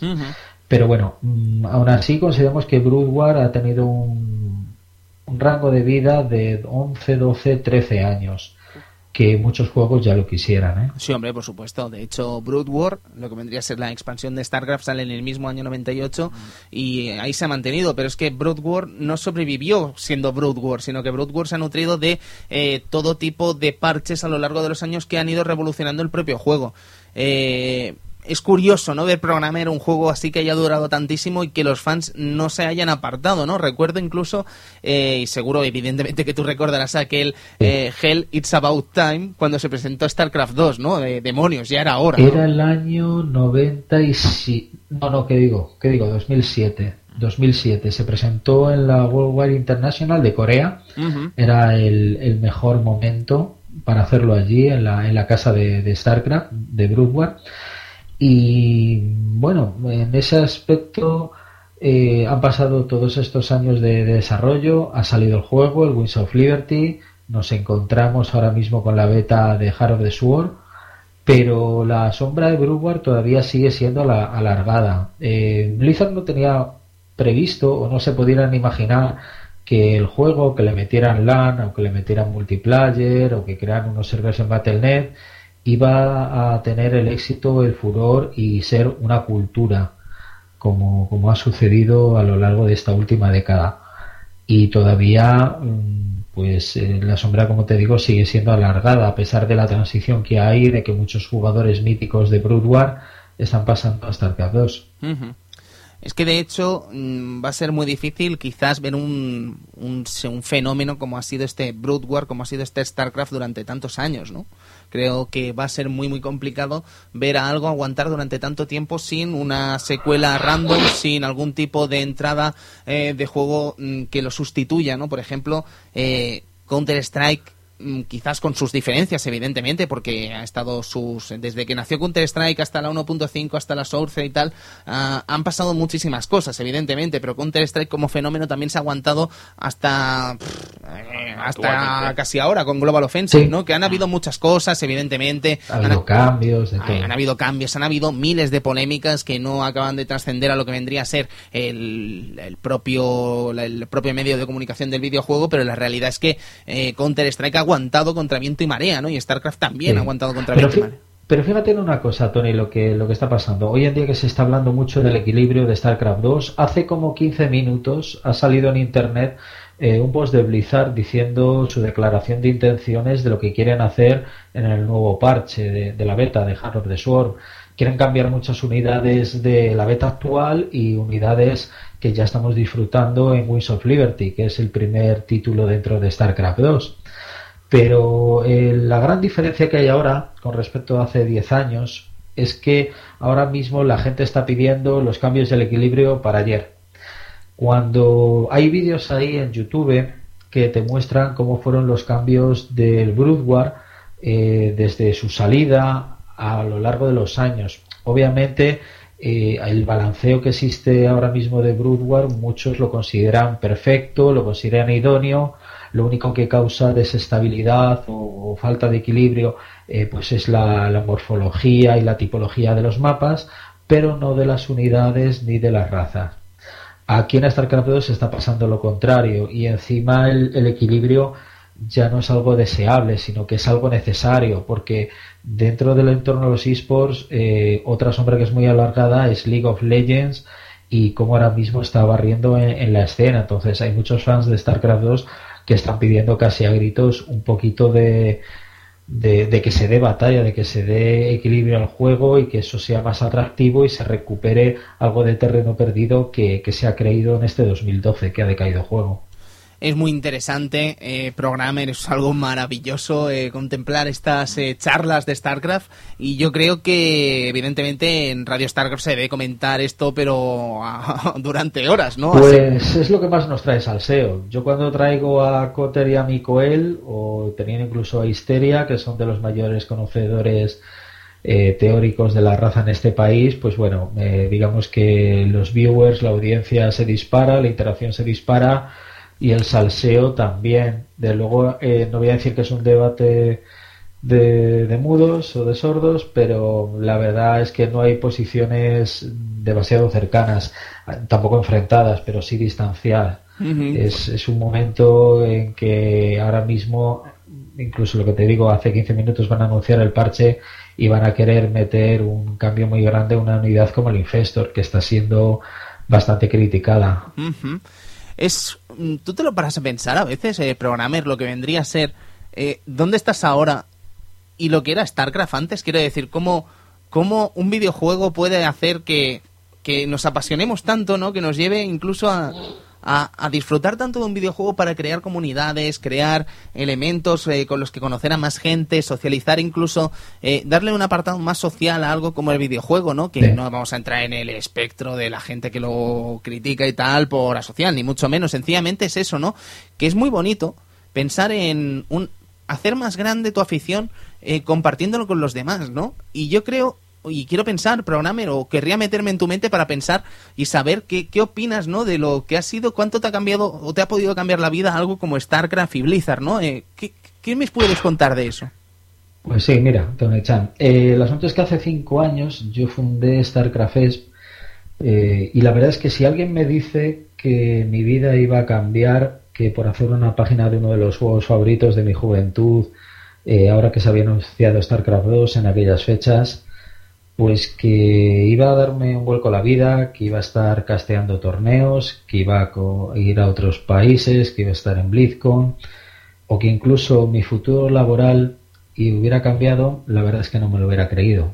Pero es, es la verdad increíble cómo evoluciona el juego y cómo a mí personalmente la vida me ha ido cambiando y muchas cosas es muy bonito pensarlo así, ¿eh? si nos lo paramos a mirar y tal, ¿no? Algo que nos gusta tanto en la juventud y tal, o que te puede gustar más o menos en tu juventud, eh, te acaba reportando algo tan positivo como eso, ¿no? Como incluso un propio empleo, ¿no? Es algo realmente maravilloso y creo que es algo muy bonito de revisar y, y de tener en cuenta a veces, ¿no?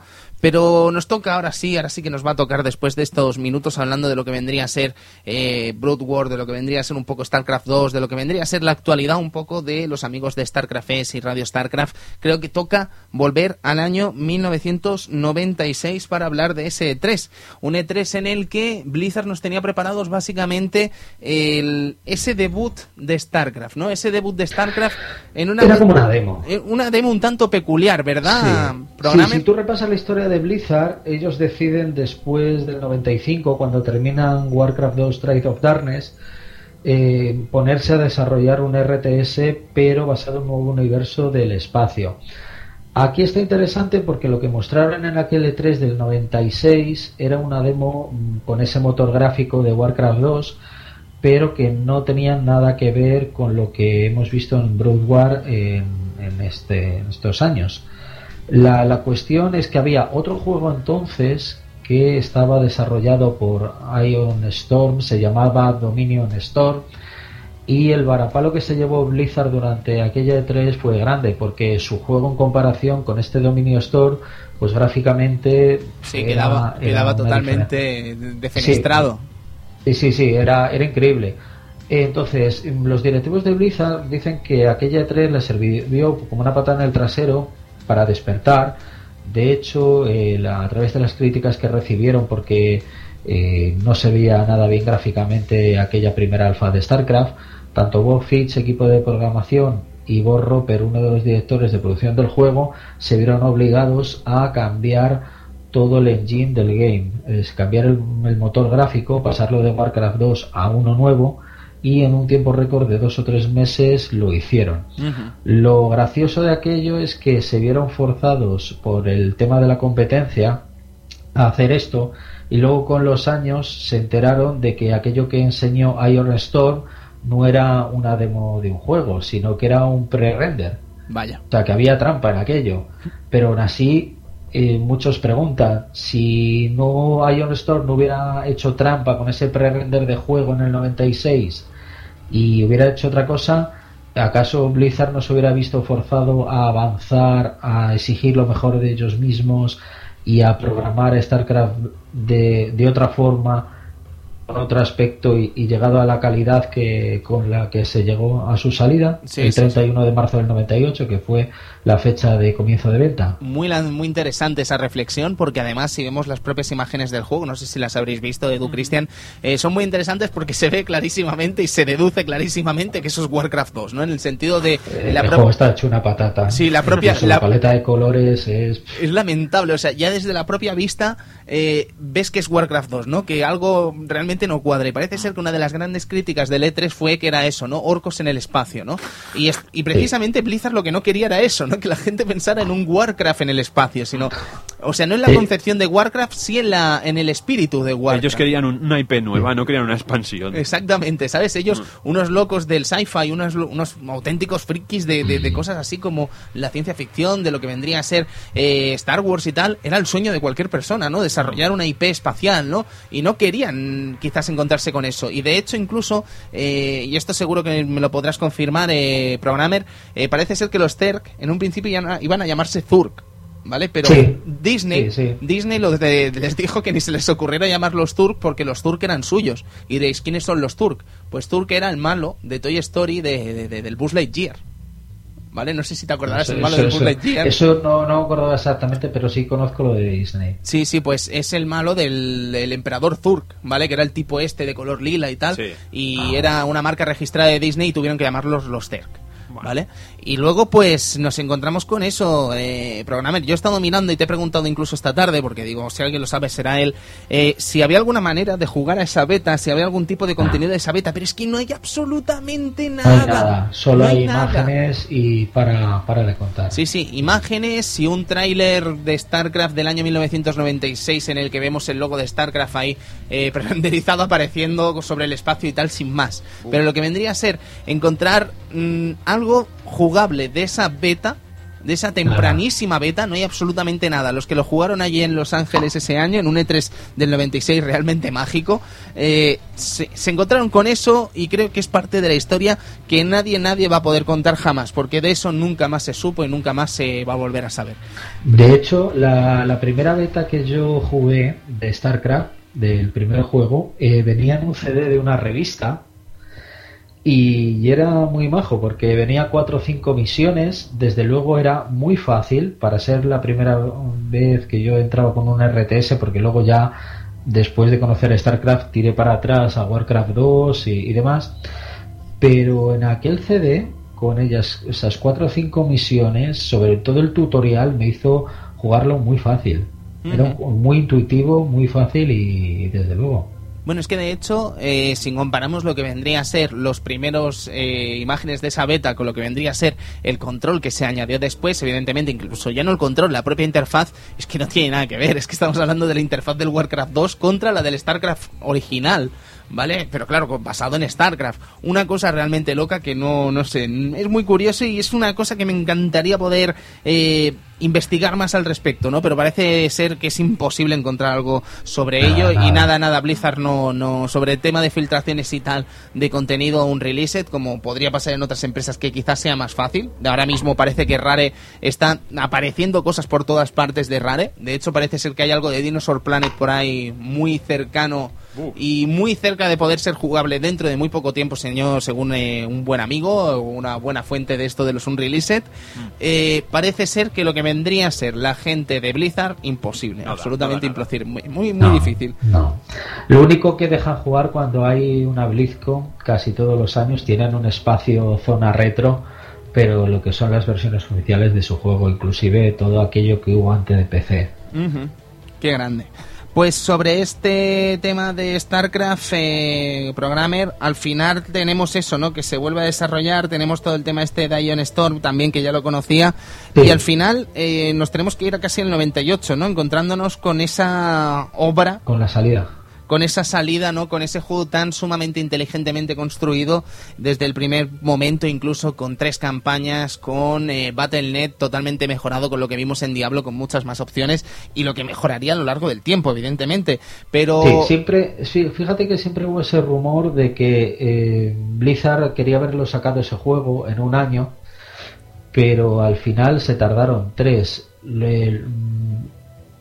había ese, ese rumor de que como Blizzard estaba sacando estos juegos bastante exitosos y demás, querían un poquito explotar la, gallina y seguir sacando un juego cada año para seguir maximizando ingresos. De ahí también viene eh, la teoría de que tiene mucha gente o que se ha difundido por internet de como en paralelo estaba casi el desarrollo de Diablo eh, lo de StarCraft se tardó porque casi todos los recursos humanos lo pasaron al equipo de Diablo para que éste pueda salir en el 96 y cuando ya lo terminaron como que volvieron a ponerse al 100% junto con StarCraft. No es nada confirmado, pero siempre son rumores de que dice la gente. Correcto pues eh, al final es eso, ¿no? Que nos encontramos con ese StarCraft que ya era realmente maravilloso en su momento, ¿no? Yo creo que es uno de los juegos más avanzados en RTS, evidentemente hablando mm, del momento, ¿no? Quizás una eh, concepción incluso peculiar a la hora de entender el RTS, ¿no? Quizás mm, podríamos decir que una vez amaestrado, y esto me lo podrás decir tú mejor que cualquier otra persona, una vez amaestrado, casi casi que los combates eran incluso rápidos dentro de un género que normalmente solía ser bastante lento. De hecho, hay una frase que, es característica de StarCraft, es un leitmotiv que significa fácil de jugar, difícil de dominar. Una vez que tú le coges el tronquillo, pues se te hace rápido para ser estrategia en tiempo real, pero que también tiene su timing y eso lo puedes ver en las partidas para pensártelo.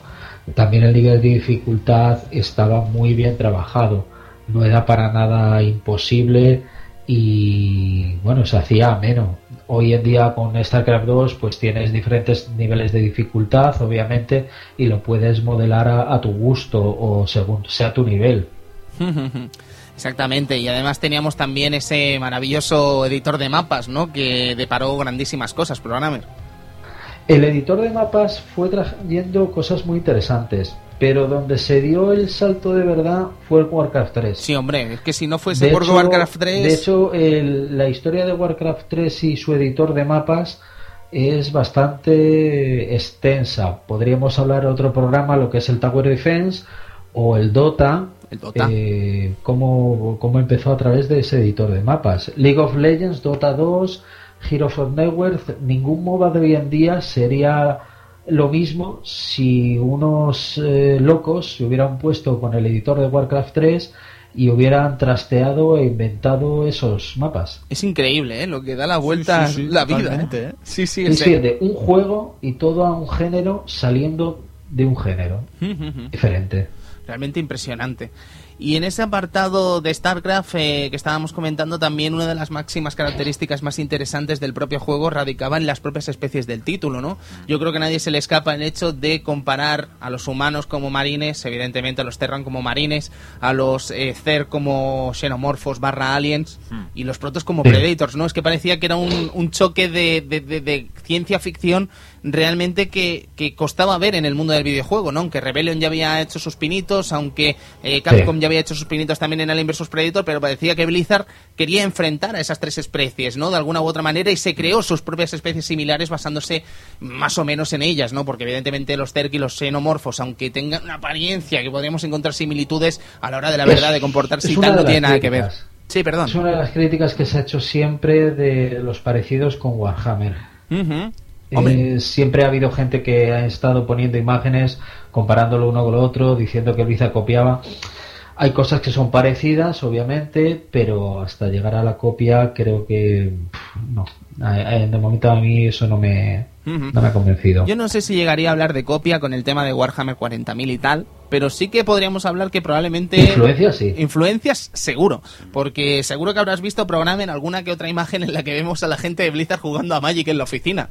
¿Vale? si, si llegó Magic a la oficina, ¿qué nos impide hablar de que Warhammer 40.000 llegó a la oficina? ¿no? Si es Sota Caballo Rey, es muy probable. Es muy probable. Y de hecho, en, en Irvine, allí Blizzard tiene una biblioteca de videojuegos muy grande, tiene copias de juegos de hace 10, 15 años, los mejores juegos que los que era el estándar en aquellas épocas y tienen un montón de literatura y tal, todo eso está a disposición de los empleados para no digo para que copien, pero sí para que lo jueguen, para que vean jugabilidad y tal y para que intenten inventar o alimentarse de conceptos que luego reconvertir y hacer eh, útiles para los siguientes juegos de Blizzard. Yo, por ejemplo, en Diablo 2, eh, la, la, mago, la maga que, que tenía eh, diferentes hechizos de hielo y demás. Luego esos hechizos los has visto casi igual mejorados o evolucionados con el mago de World of Warcraft. Al final se retroalimenta dentro del propio universo de Blizzard, no podemos decir. Es que es evidente, al fin y al cabo, qué mejor ¿cómo podríamos decir esto? ¿Qué mejor manera de inspirarse un creador de videojuegos que con otros videojuegos, ¿no? es que al final, de hecho, es la propia sinergia de la propia la propia Blizzard desde el principio, ¿no? En la que querían hacer videojuegos para gente de videojuegos, ¿no? Gente que le gustase los videojuegos y al final es lo que encontramos. Es una manera de responder a una industria, un estímulo de la industria y que los resultados están ahí, querido programmer. si las cosas le hubiesen salido mal, no estaríamos aquí dedicándole un programa, evidentemente, y a lo largo del tiempo, mira dónde está World of Warcraft, mira dónde está StarCraft, mira dónde está Diablo 3, evidentemente. Y mira dónde puede estar, disculpa, si este año se anuncia lo que es el proyecto Titan, Ojo. o lo que ha pasado esta semana cuando se ha dado a conocer de que Blizzard ha registrado el dominio llamado Proyecto Blackstone. Vaya, vaya. Veremos Eso puede ser un codename de algo que no lo sabemos. Sí, sí, sí, sí. Blizzard, ¿cómo le gusta también a Blizzard eh? este rollo misterioso y tal, este aura de misterio a lo que vendría a ser sus propios proyectos, ¿no? Y luego la rumorología que se crea en torno a Blizzard, ¿no? Que eso lleva pasando desde casi toda la vida. Ah. Pero es muy, muy interesante ver cómo se comportan. Yo ya os digo, eh, no creo que haga falta como aquel que dice explicaros en qué consiste este juego, porque sería una estupidez, pero decir que evidentemente tenemos eh, que cimentarnos en, en tres especies que no se comportan iguales entre ellas. No estamos hablando, por ejemplo, pues hablando así raso, ¿no? Un Age of Empires, por ejemplo, en que los celtas y los chinos, por decir algo, empiezan igual. No, no, no, es que los protos tienen una manera de comportarse y una eh, fisionomía concreta a la hora de fabricar, a la hora de hacer las cosas que los Terran y los Zerg no tienen. Y entonces se comportan casi como quizás suene exagerado, pero es casi como pero jugar es que tres son mecánicas diferentes. Exacto, es como jugar tres juegos distintos con cada una de las especies, ¿no? Porque no tiene absolutamente nada que ver y amaestrar cada una de ellas te da unas ventajas que ninguna de las otras tiene y unas desventajas que evidentemente ninguna de las otras tampoco tiene. Y al final, yo creo, querido programmer, que la cosa queda en un ajedrez moderno casi, ¿no? Un ajedrez que es casi una obra de ingeniería que ha durado muchísimos años hacer con Broadware, evidentemente, tras muchas actualizaciones y tal, pero es que el nivel de, de, de lo que vendría a ser igualdad que se ha creado, esa especie de, de, de- de balanza en la que todas las Equilibrio. razas eh, pueden comportarse de una manera más o menos igual, ese equilibrio llegado al final es casi de ingeniería. Es muy raro ver en un videojuego competitivo tantísimo equilibrio. Y bueno, ya si nos ponemos a hablar de juegos de lucha, Edu, a lo mejor nos echamos hasta a llorar si lo comparamos con StarCraft. Pero es algo realmente maravilloso, programmer. Es la verdad algo que cuesta y como te dije anteriormente, Broodwar tuvo tiempo y no tenía la presión que hoy en día tiene StarCraft 2 para llegar a un punto de equilibrio. Ahora mismo en StarCraft 2 es, difícil, es difícil el juego, eh, necesita hacer muchos pasos, eh, Blizzard está detrás de ello, está consultando a jugadores, está mirando ratings, está tomando datos, está mirando con la comunidad pero es que es, difícil. League of Legends está ahora mismo acaparando todo y encima eh, cuando parecía que no lo podían hacer mejor, le van a dar en esta temporada 3 la vuelta a la tortilla, están haciendo cosas nuevas y lo que la jugabilidad que parecía no digo perfecta, pero estable, ahora de pronto lo cambian por hacerlo más atractivo y por sacarlo dentro de la rutina. Ujú, Complicado el tema, desde luego. Sí, Pero- o sea, la jugabilidad no es eterna. Incluso aunque parezca que esté bien, la necesitas volver a cambiar para darle mayor atractivo al juego. Sí, sí, sí, quizás sí, desde luego. En todo caso, Programmer, además de contar con ese, ese equilibrio entre los Ter, los Protoss, los Terran y tal, la manera de comportarse entre ellos, además que, como bien decías al principio, teníamos una historia que nos contaban también, una historia sumamente interesante, sumamente larga además, eh, separadas en varios capítulos y evidentemente lo que vendría a ser tanto StarCraft como Broadwar, pero casi casi que si os parece bien, porque suena incluso extraño, ¿no? Pero dentro de un universo como es el de StarCraft, siendo muy Que no, interesante. está, que no está todavía del todo desarrollado. ¿eh? Hace tres años, Creed Metzen en una BlizzCon dijo que el universo de StarCraft no está todo lo desarrollado que debería.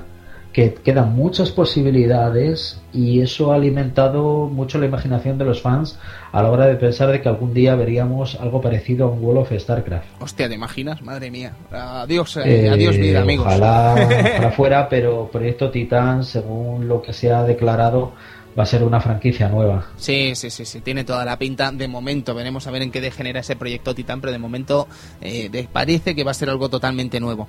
Pero lo que te quería decir, Programmer, es que eh, casi, casi que en vez de comentar toda la historia, porque podríamos estarnos aquí horas hablando del tema y no estamos para hacer, no está el mundo para hacer otro especial Final Fantasy VII, No. casi que Programmer te preguntaría si lo tienes más o menos fresco, ¿cuál es tu momento favorito de toda esta historia? ¿En esta- Broodwar? En Broodwar. En Broodwar, mi momento favorito eh, es en el final del, del primer StarCraft, cuando Tassadar con su nave Protoss se choca contra la Supermente. Ajá.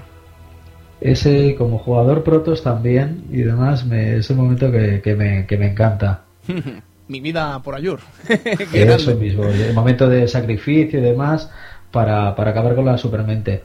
Qué guay. Luego, hombre, tampoco quiero spoilear, pero en StarCraft 2 eh, hay algunos momentos eh, muy, muy buenos Cuidado- pues, cuidado con los- relacionado con relacionado con, con ciertas cosas que se dan en Broodwar. Ujú. De hecho, eh, Br- Broodwar y StarCraft 2 no serían lo mismo como juegos si no hubiera un lore o una trama tan rica y desarrollada, aunque no está todo lo que debería. Repito lo que dijo Chris Messen en Blitzon. Todavía no está desarrollada, pero en el juego yo lo veo bastante bien. Yo creo que aquí los tres estamos de acuerdo en lo que vendría a ser el concepto Kerrigan, ¿vale? O sea, el momento, algo tan tempranero, ¿no? Dentro de la propia historia del universo StarCraft como es la eh, conversión de Kerrigan eh, es realmente espectacular, ¿sabes? O sea, conocer a Kerrigan, no saberlo incluso, si tienes la suerte de no saberlo, si no haber visto, si no has visto la portada de Broad War y no llegas a adivinarlo, es genial ver esa transformación del personaje, ¿no? Esa transformación ya no solo aparente en apariencia, evidentemente, sino que estamos hablando de la propia psique del personaje que cambia totalmente. Y yo creo que Kerrigan, para mí, es el personaje de la franquicia, ¿no? Yo, yo puedo lanzar. Mm, Ahí queda un poquito más de cosas. De hecho, quien haya terminado Wings of Liberty se habrá quedado con la sensación de, bueno, ya, ¿y ahora qué? ¿Y ahora qué? Porque se supone que a lo mejor este era el final que tendríamos que haber visto hace, pues, bueno, en, lo que es el, tercer, el tercer juego de, esta trilogía, que después de Heart of the Sword viene el, el, juego Protoss, que es el Legacy of the Void. Sí. Pero claro, eh, ahora mismo yo conozco ciertas cosas porque he jugado la campaña single player en mayo del año pasado en Blizzard, eh, unas pocas unos pocos mapas y demás, y hay un poquito de desarrollo psicológico lo que es el personaje. Ahora, ¿cómo va a terminar? No lo sé, pero que todavía hay personajes paralelos dentro de los tres principales que puedes decir que son Kerrigan, Jim Raynor y Zeratul que hay que desarrollar y ver los papeles que hay. Y todavía las dudas que muchos fans preguntan, eh, ¿qué era de este fantasma llamado Durán? ¿Qué era de este fantasma llamado Durán? Sí, si se acuerda alguien... A lo mejor lo reservaban para StarCraft Ghost, querido programmer. Desde luego es una de las mayores preguntas y misterios que, se tiene que desvelar, según Metzen, el papel de, de Durán que, no quedó nada claro en Brood War cómo se va a desvelar eh, si se quiere hacer en Heart of the Sword, porque en Wish of Liberty no ha habido rastro ninguno ni mención de él. Qué curioso.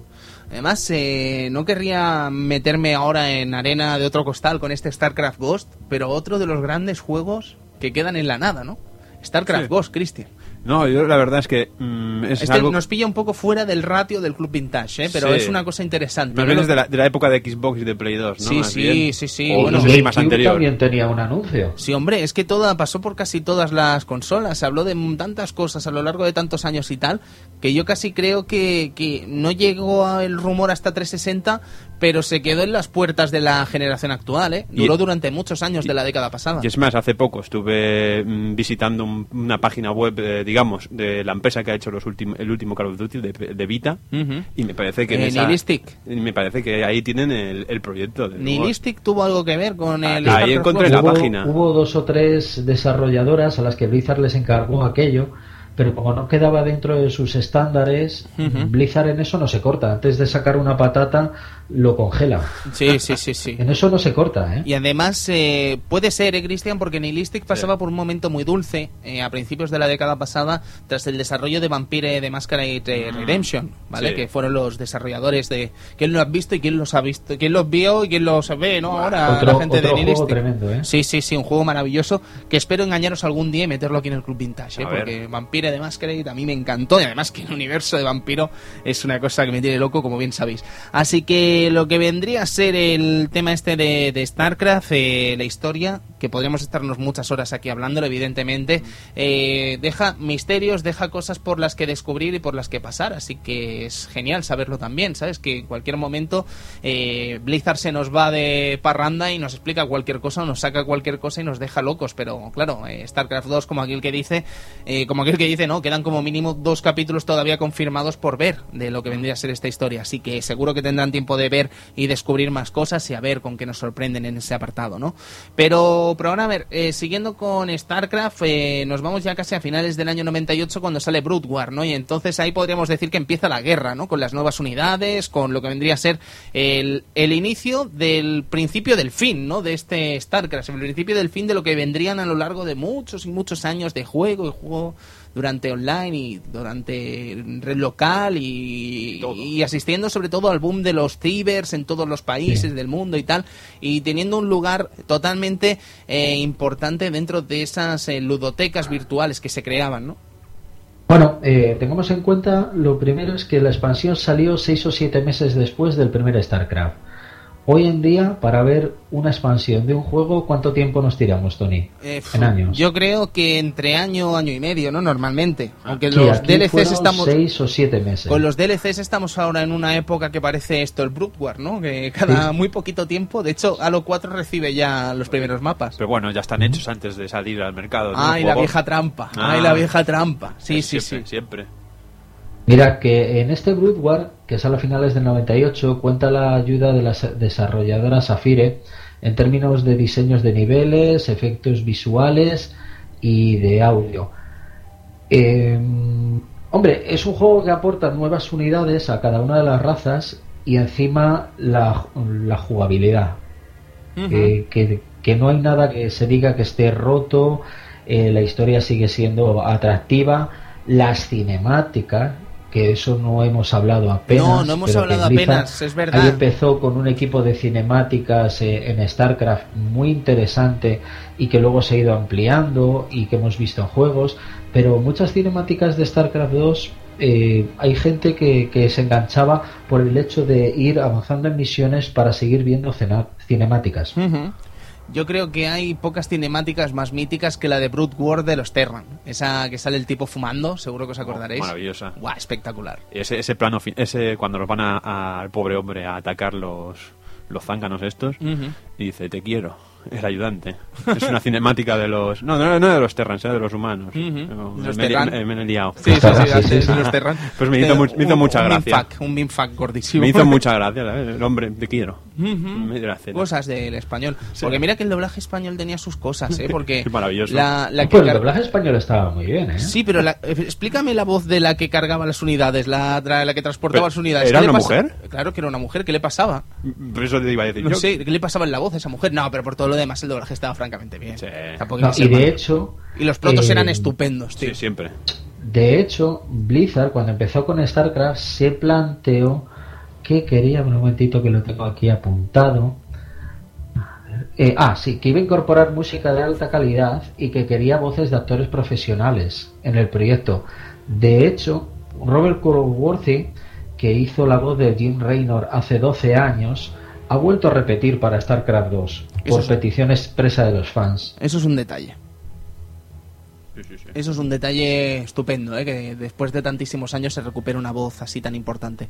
Pero la banda sonora también, vaya tela, ¿eh? Maravillosa. Es una banda sonora espectacular y que además creo que es muy representativa de cada una de las razas que están representadas en este juego, ¿no? Sí, Tanto los... si suena a una de, de los tracks de cada raza, tú es que te llega a la mente rápidamente tanto el juego como la raza. Sí, sí, sí, sí. Eso, conseguir esa identidad con la música es realmente muy a tener en cuenta, es muy positivo para una franquicia que se ha escuchado durante tantos años, ¿no? Yo creo que, por ejemplo, escuchar el, lo que vendría a ser el track 2 de los Terran del primer StarCraft se te, ama- se te ametralla en la cabeza y es un tema que no se te hace pesado en ningún momento, que es un tema maravilloso que está compuesto realmente increíble. Y el primero de los Terran de Broad War, increíble también. Maravilloso. ¿Sabes? No, no, no, no, la banda sonora es espectacular, es espectacular. Fí- Fíjate que como banda sonora, tanto la de StarCraft como Broad War salieron a la venta en CD en el año 2000 y luego en septiembre de 2008 se han llevado a iTunes. Ya ves. Y ahí estarán dándolo todo, porque vaya banda sonora, es realmente espectacular, Cristian. A mí siempre me ha hecho gracia esto, no solo ya en StarCraft, sino en, todo, en, en la variedad de los RTS, como por ejemplo el Command Conquer, que hay un momento en el que estás, digamos, haciéndote la base y suena una música más pausada. Y en el momento del ataque sube todo. Pero mm, eso es algo que no tiene nada que ver, supongo, porque No, todo... con StarCraft desde luego no, porque la música es una pieza concreta, y como pero Command Conquer tampoco. será algo mágico. Es algo mágico. ¿sabes? O es, es algo que te haces dentro de la cabeza, Sí, ¿no? es esa Pero- sensación. Sí, es- sí, sí. Suena la música al atacar, venga. Sí, sí, sí, suena así, pero no, en realidad no está producido porque Mm. StarCraft, la banda sonora es, eh, cada tema puede durar, yo que sé, entre 5 o 6 minutos o menos, entre 4 y 6 minutos y dura eso y ya está, no hay ningún tipo de música que se vaya cambiando Sí, sí. La propia acción del juego, ¿no? Pero sí, es una cosa curiosa ese efecto, ¿no? Ese que se provoca. Realmente maravilloso. Y no sé, ¿os quedáis con algún tema en concreto, chicos? Yo es que Terran 2, StarCraft 1 me vuelve loco. Pues yo estoy por las mismas, ¿eh? Sí, ¿no? las, las canciones de los Terrans, bueno, la música de los Terrans son brutales. Sí, sí, sí, pero bueno, las, sin desprestigiar las otras programas, Sí, porque sí, yo supongo que tú como, como con las de protos... protos y demás en, en Ayur, pues son las que más me gustan. sí, sí, sí, sí.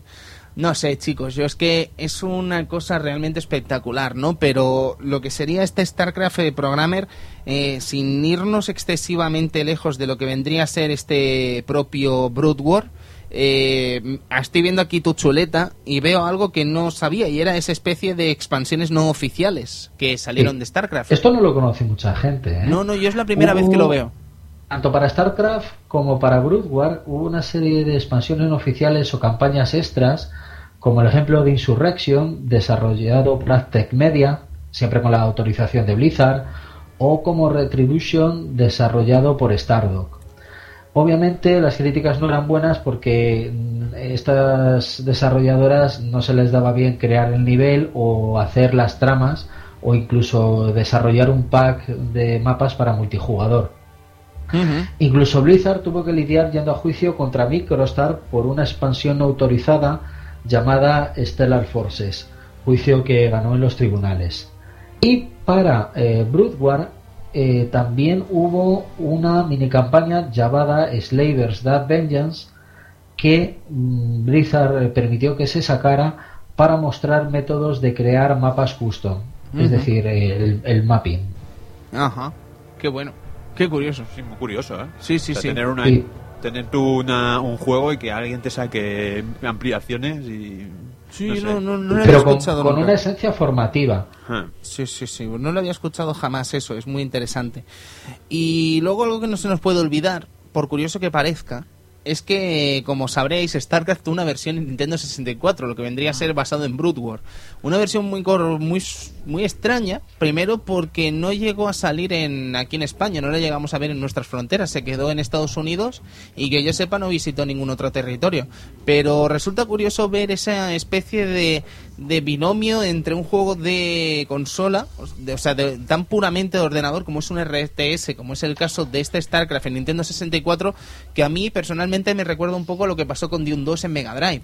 ¿no? Que, que no es un juego que, que pegue mucho en una consola, ¿no? Y luego ves StarCraft en Nintendo 64, que como bien nos dice el amigo programmer en la chuleta, necesitaba el expansion pack para que funcionase, y no me extraña. Eh, vemos cómo se ha adaptado con el mando de Nintendo 64 lo que vendrían a ser las distintas órdenes y las distintas acciones que se pueden hacer dentro de StarCraft, ¿no? Y casi casi todo el control del juego se hace con el C, ¿vale? Con los cuatro botones del C, ¿vale? Que podremos criticar muchas cosas del mando de Nintendo 64, evidentemente no estamos hablando de jugar a nivel pro a StarCraft con un mando de Nintendo 64, ni mucho menos porque estaremos haciendo el estúpido, pero sí que creo que para lo que vendría a ser el esfuerzo que se puede hacer de llevar un juego tan concreto, tan, eh, tan necesario de lo que vendría a ser ratón y teclado como es StarCraft, llevarlo a un juego más feliz como vendría a ser StarCraft en Nintendo 64, más feliz en el sentido de ser más simple, más eh, desarrollado para consola, creo que hay un trabajo realmente estupendo de adaptación con el mando de Nintendo 64. Y no, no llegó a ver un ratón lanzando aquí la pedazo de patata esta. ¿no? Un, un ratón No. para Nintendo 64. Juraría que no, ¿eh? Ahí, así como la versión de Command and Conquer de Play sí que traía su ratón, Eh, sí, según es qué verdad. versiones. Sí, sí, bueno, y de hecho podías usarlo con el Broken Sword y, Y bueno, Sword con y- todo lo demás, sí, lo típico. Y bueno, de hecho Super Nintendo tenía también su propio ratón. Aquí todo el mundo tenía ratón. Pero Nintendo 64 no. Nintendo Ala. 64 tenía bastante con el con el expansion pack. Eso. Expansion sí. Pack, Rumble Pack, sí. Sí, sí, cosas pack. Eh, no, tú- aún así es, es muy difícil. Si hoy en día te pones con StarCraft, te faltan, no voy a decir dedos, pero, pero a veces es eh, difícil controlarlo todo. Obviamente, Nintendo intentaría adaptar todo el tema de, de órdenes, de interfaz, etcétera, etcétera. Pero bueno, No, no era, evidentemente, sí, era muy difícil, pero vamos, que quedó un resultado como mínimo curioso, ¿no? De, de conocer. ¿Y qué llegó a pensar Blizzard a la hora de, ahora me ha salido a la cabeza un poco, pasar la licencia Diablo a Sony, bueno, a PlayStation y eh, la StarCraft a Nintendo 64? Oye, yo nunca he visto... fijaos que incluso hubo muchos rumores, no sé si intencionados, de broma o lo que fuera, de que Diablo 3 podía estar para PlayStation 3. Sí, de hecho, sonó mucho eso, ¿eh? Sonó muchísimo. Pero, pero el tema de consolas, Blizzard sabe que ahora mismo tiene que estar en PC. Los temas de consolas eh, tiene la experiencia por StarCraft 2 de que si una tercera desarrolladora no se la hace bien, prefieren no sacarlo y ellos están centrándose en su fuerte. Sí, yo creo que es lo más inteligente que se puede hacer en ese apartado. ¿eh? A mí me gustaría muchísimo ver un StarCraft 2 en consola, pero es que francamente no sé imaginar cómo es un StarCraft 2 en consola sin ratón y teclado. Es que no me lo llego a imaginar. Y, los controles, los atajos, Exactamente, no, no, es que no se puede. Es imposible, ¿sabes? Llevar lo que vendría a ser eh, la polivalencia de un teclado en un juego tan importante, donde las órdenes son tan sumamente importantes, hacerlas rápido como es StarCraft, ¿vale? Porque es que la velocidad lo es todo en este juego. La velocidad lo es todo. Eh, no podrías competir con un mando. No es como un FPS que la gente te dice, hombre, es que sí que puedes competir con un FPS con un mando contra ratón y teclado. Yo, francamente, tengo mis eh, dudas, ¿vale? No diré que soy totalmente contrario, pero tengo mis dudas. Pero lo que vendría a ser un juego como StarCraft 2, absolutamente imposible. Necesitamos más polivalencia en las teclas, ah. evidentemente. Eh, pero este StarCraft de 64, pues ya os digo, queda como algo curioso dentro del propio universo StarCraft, queda algo curioso como incluso la propia existencia de Nintendo 64 que, que tuvo un StarCraft. ¿Y quién puede decir eso? Pues absolutamente nadie. Solo lo pueden decir los PCs y, Nintendo 64. ¿Qué cosas tú? Sí, sí, qué cosas. De hecho, mira, en este Nintendo 64 la versión tampoco resultó muy popular ni tuvo muy buenas críticas porque le faltaban muchas características que tenía el PC. Por ejemplo, no había multiplayer, y aparte la calidad gráfica no era la gran cosa. No, no, de hecho lo que vendría a ser eh, lo que vemos el visor con las caras de los personajes y tal, eso ya canta huela vino que no veas, huela vino que no veas. Pero sí, sí, ralentizaciones locas además, no sé. Eh, tiene buenas ideas, pero a la hora de llevarlo, evidentemente, yo creo que fueron esos problemas, esas eh, metidas de pata, esas meteduras de pata, la que les condenó a quedarse solo en Estados Unidos, o al menos es una opinión que tengo yo. Podría ser probable que tiraran por ahí los asuntos. Pues bien, programmer, no sé, no nos queda mucho más por comentar. Bueno, podríamos estar muchísimas horas hablando de lo que vendría a ser StarCraft, de lo que ah. vendría a ser Brood War, pero yo te voy a lanzar una patata, te voy a lanzar un, te voy a lanzar el guante. Eh, ¿Tú sabrías eh, explicarnos o ponernos un poco en situación de cómo empieza quizás a, a generarse este fenómeno Broad War en lo que vendría a ser en territorio coreano? Eso, eso aparte del Club Vintage, no tenemos que ir a Arcadia Gamers y hacer un programa muy especial, que yo te devolvería el guante. Pero si nos vamos a empezar a hablar del año 2000, 2001, cómo en Corea se empieza a hablar del juego, se empieza a desarrollar no solo una cultura sobre el juego, sino una cultura sobre el jugador profesional la historia de, cómo Lee Jong-ham, Slayers Boxer, el mítico boxer, eh, se hizo famoso con este juego y eso que no es el que más títulos ha ganado, pero es el más reconocido de, casi todos los jugadores de la historia de Brood War. Pues para dar a comer aparte y nos podríamos tirar horas, pero fue StarCraft y, y Brood War nunca hubieran sido lo mismo sin Corea y viceversa. Corea tampoco hubiera sido lo mismo sin este juego y, la meca y tener como ha tenido canales de televisión 24 horas dedicadas a, al videojuego profesional, a establecer un star eh, status. Eh, muchas cosas que desde aquí nos hemos fijado a lo largo de, años y que en el periodo actual están cambiando. Yo creo que te lo dije en la Final Cup 3 que hace 5 o 6 años mucha gente quería intentar la aventura coreana, quería irse a equipos eh, coreanos a vivir, a entrenar allí, a aprender de sus métodos y soñar incluso con competir en las ligas mayores. Incluso llegaban a, llenar en una final el hangar de un eh, aeropuerto en Seúl. Eh, pero ahora la cosa ha cambiado. Ahora muchos jugadores de StarCraft 2 en Corea están saliendo fuera, están buscando equipos eh, extranjeros porque no están pudiendo tener un sueldo decente y las oportunidades, los torneos que se están moviendo aquí fuera son muy atractivos, tanto DreamHack, MLG, lo que hace la SL, hay, de todo.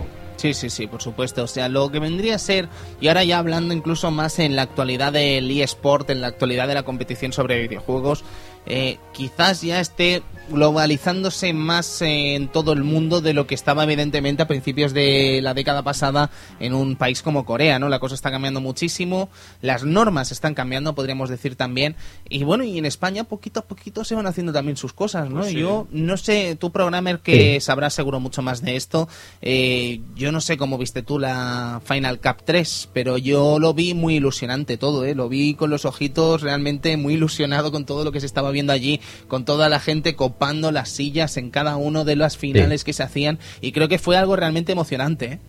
Mm, Yo pienso, yo estoy en una de las organizaciones que están intentando mover esto en España, Sí, claro. con eh, SL y LVP.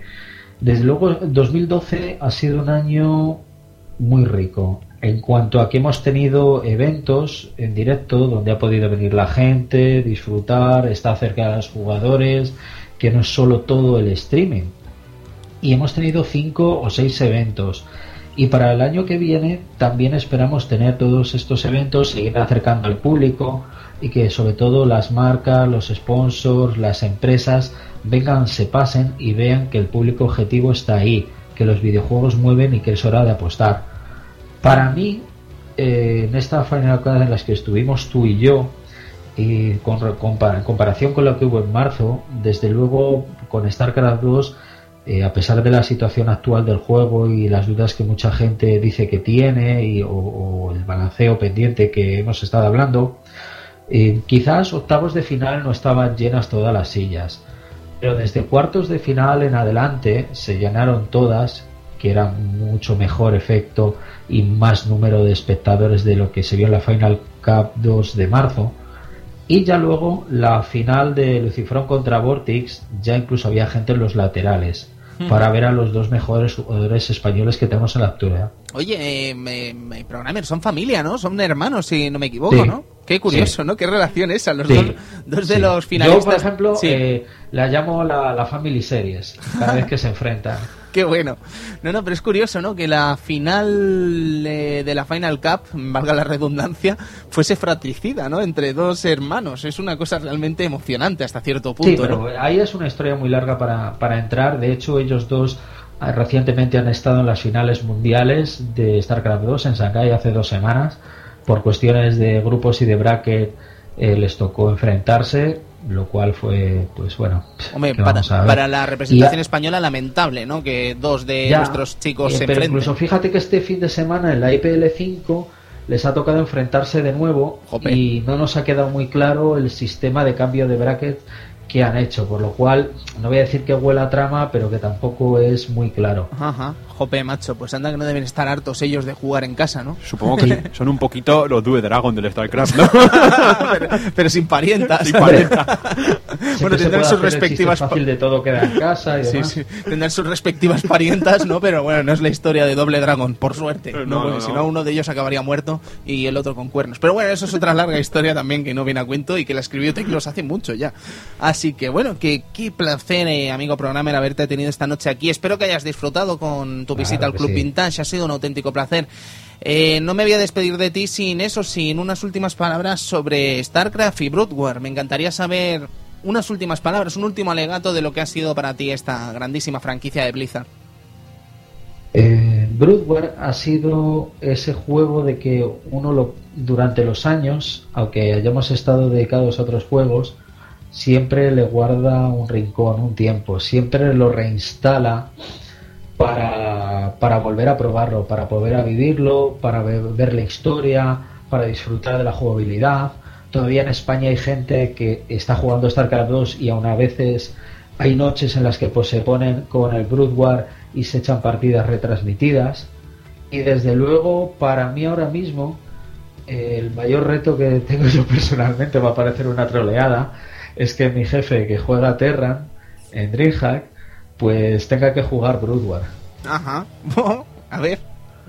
A ver Ese si es el da. mayor reto que tengo. Es un reto como cualquier otro y maravilloso a la par. Así que si podemos hacer algo desde aquí, le mandamos un mensaje a ver si podemos lograr también trolearlo desde este humilde lugar. Programmer, eh, un último recuerdo para poder saber sobre novedades de StarCraft, conocer el mundo de StarCraft desde España. StarCraft es, eh, cuéntanos un poquito, anda. Bueno, pues starcrafts.com, eh, starcraft-medio-esp.com, pues nada, seguimos después de cinco años y medio, pero eh, no es una mala noticia o que pueda sonar sí, pero vamos a desaparecer. Anda.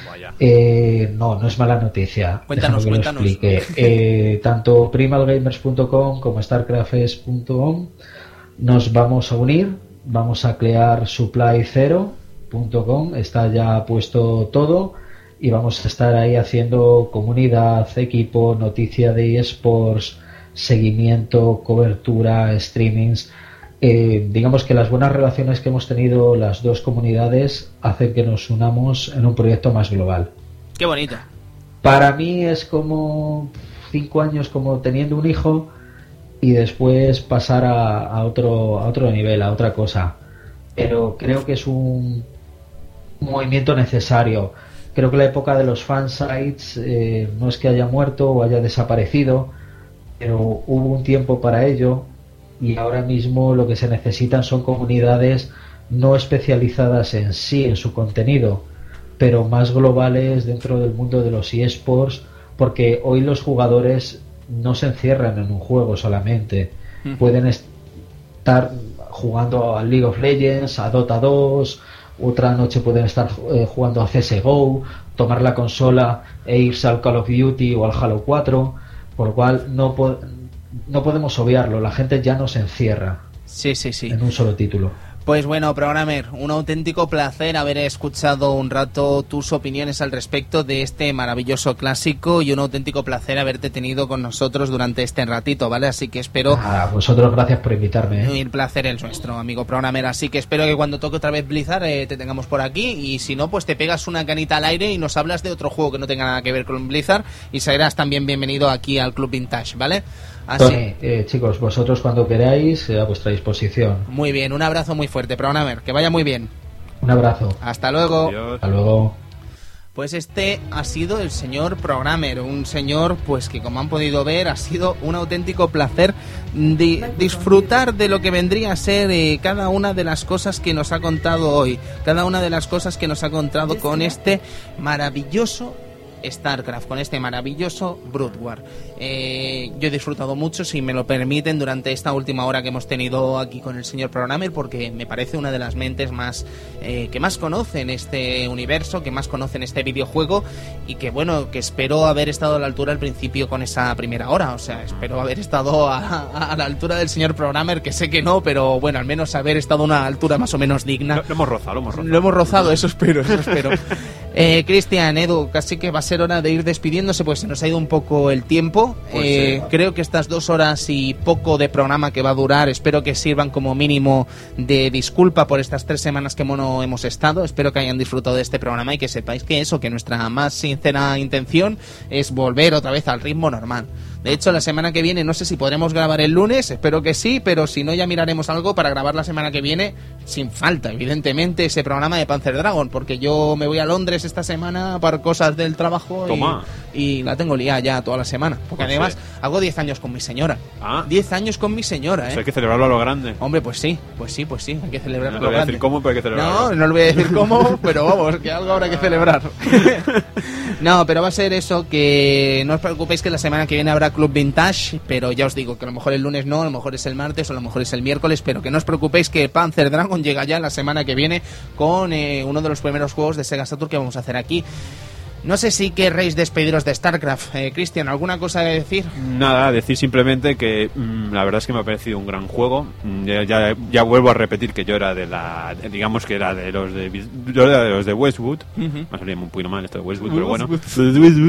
No, pero digamos que el juego ha sido tocarlo y decir, hostia, pues la verdad es que es mucho más intenso, mucho más... Cada raza tiene su propia manera de hacer las cosas. eh, ver como...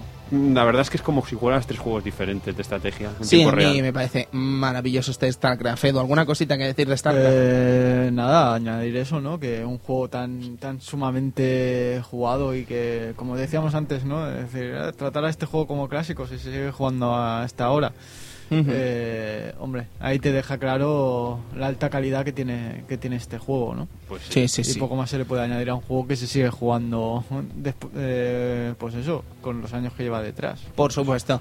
Pues yo no tengo mucho más que añadir a lo que habéis dicho ya. Decir que eso, que StarCraft para mí es uno de los RTS más mágicos, más maravillosos que he podido jugar en toda mi vida.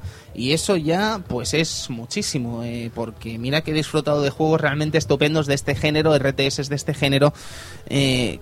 Que quizás podrían haber lidiado con él, pero es que luego a la hora de la verdad no hay ningún universo que me apasione más que el que he conocido con StarCraft. Y eso, chicos, yo creo que es algo como mínimo muy positivo dentro de mi, de mi propia cabeza, ¿no? Dentro de mi propio psique como jugador, ¿no? Conocer esta StarCraft y saber que es uno de mis títulos favoritos y que ha sido un placer dedicarle este programa y del que ya digo, espero haber estado ni que sea a la altura, un poco a la altura de lo que ha sido este juego. Eh, que lo hayan pasado ustedes bien, que hayan rememorado este título y que lo hayan pasado mm, bien durante estas dos horas y pico que ha durado el programa. Pues sí. Así que amigos, casi casi que nos vamos a conocer lo que va a venir durante las próximas semanas. Y huele a Sega, ¿eh? Huele a Sega esto que apesta. Pues sí. Bien, apesta bien, no era peyorativo. Sega.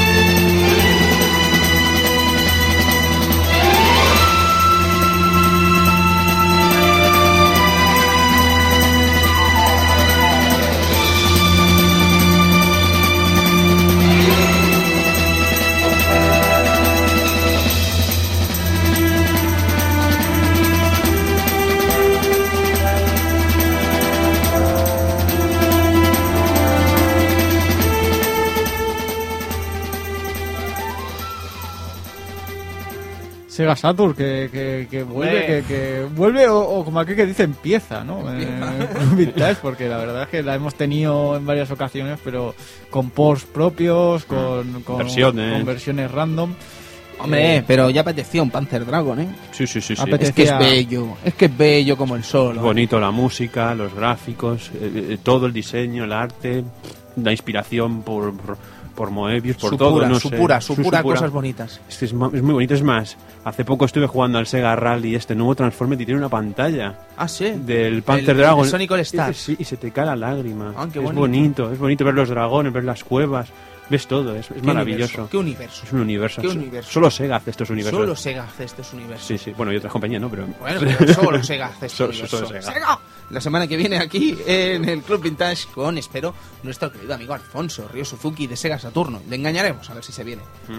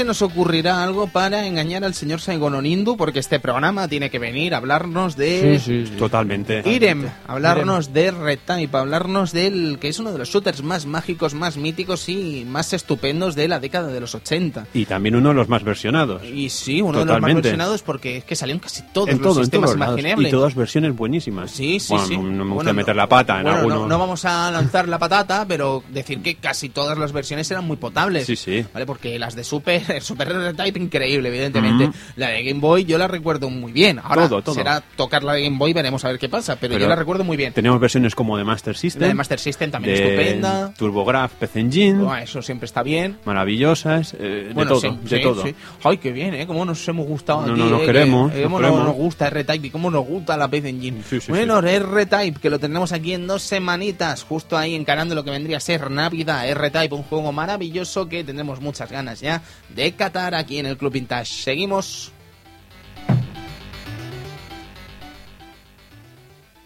10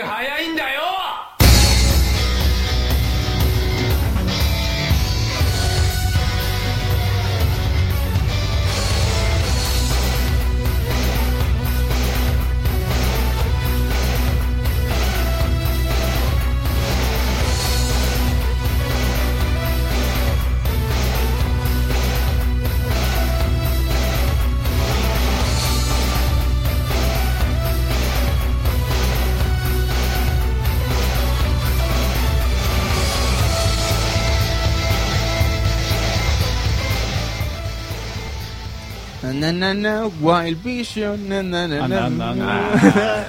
Virtua Fighter, Virtua Yu Fighter. Suzuki. Se- estamos hablando de otro grandísimo clásico de Sega, sí, Sí, sí, señor. sí. Estaremos encarando algo maravilloso de Yu Suzuki para la semana siguiente. Sí. Ah, eso ya no puedo decirlo, eso ya no lo puedo decir. Ah, Ah, pero pero- est- estamos hablando de uno de los grandes clásicos, probablemente uno de los juegos de lucha casi más revolucionarios de la historia del videojuego y probablemente una de las grandes obras de Sega Saturn. Y además hablaremos de las dos, Y, de las dos partes. del Model 32. eh. Pues, porque no podemos hablar del Virtua Fistro 1 con el Virtua Fighter 2. Exacto. Bueno, el Virtua Fistro 1, eh, disculpa, Bueno, amigo eh, Cristian. Pero entonces también está el remix por ahí, ¿no? También. El remix. Era, era lo mismo, pero con textura. No, Sí, no, bueno, ya era algo. no sea usted, no sea usted gañán. Eh, Virtua Fighter 1 es un juego que aportó muchísimas cosas a lo que vendría a ser ya no solo la propia el propio videojuego, sino además a la tecnología, a lo que vendría a ser el propio desarrollo de estos entornos en 3D poligonales. Hay mucha cosa que estudiar de este Virtua Fighter Y, 1. innovó, innovó bastante, ¿eh? Hombre, Nos enseñó cómo se luchaba en la luna. Es usted un estúpido ser, es usted un estúpido ser. Así que casi que nos vamos con este programa, nos vamos con este programa dedicado a StarCraft, con Virtua Fighter y con algo en el, lo que vendría a ser el horizonte, pero no puedo decir más. Wild Vision, sí señor, Virtua Fighter, nos vamos.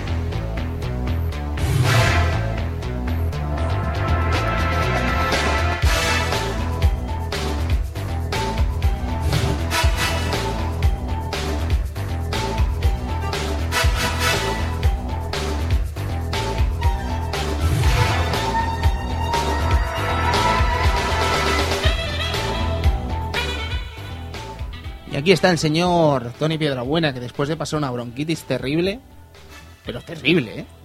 Una semana sin fumar y, y es que ahora mismo con lo bien que creo que estoy, porque he estado haciendo dos programas seguidos, porque hemos hecho Arcade Gamers y el Club Vintage seguidos en mi habitación, que eso es una cosa también digna de Sí, comentar. sí, sí. Sin haber tosido ni una vez, pues Ya huele, ya huele. a mí me apetece un cigarro. ¿eh? Sí, Creo que sí, me lo he se, ganado. se está mentalizando como diciendo, ya, es que lo necesito, es que hace tiempo que no fumo, es que... sí, sí. Bla, bla, bla, bla, bla, bla, bla, bla, bla. Qué Qué- triste es la vida del fumador, ¿eh? Pero es sí, sí, tristísima, o sea. es vergonzante, ¿eh? Qué asco. Pero bueno, da igual, no pasa nada. Lo que es maravilloso, lo que es maravilloso, queridos amigos, es saber que se ha confirmado Retro Madrid 2013. Eso sí que es maravilloso. ¿Vale? Y maravilloso hasta el punto de decir que el Club Vintage va a estar ahí sí o sí. Vamos, contra viento y marea que el Club Vintage va a estar este año en el Retro Madrid. No sé qué podremos hacer, no sé qué nos dejarán hacer, pero yo eh, digo que sí, que vamos a ir al Retro Madrid. Cristian, ¿vamos a ir al Retro Madrid? Vamos al Retro Madrid. Vamos al Retro Madrid, Edu. Vamos. Vamos al Retro Madrid, confirmado. Y además eh, sé de buena tinta que van muchos amigos de Barcelona. Además, espero respuestas cercanas y prontas de pronto del amigo Zero Sith, el amigo de Bill Ryu, el amigo Pulpo Frito, el amigo Speedy y tal desde Sevilla, para que nos encontremos todos los amigos del retro allí y encontrarnos con gente tan estupenda como Pepa Lacan, como Slobulus, como nuestro queridísimo amigo Jaume Esteba, Cristian eh, Catalán. Cristian Sevilla, no, Cristian Catalán. Qué maravilloso. Es curioso. Qué curiosa esa relación, ¿eh? Tengo un rival. Challenger.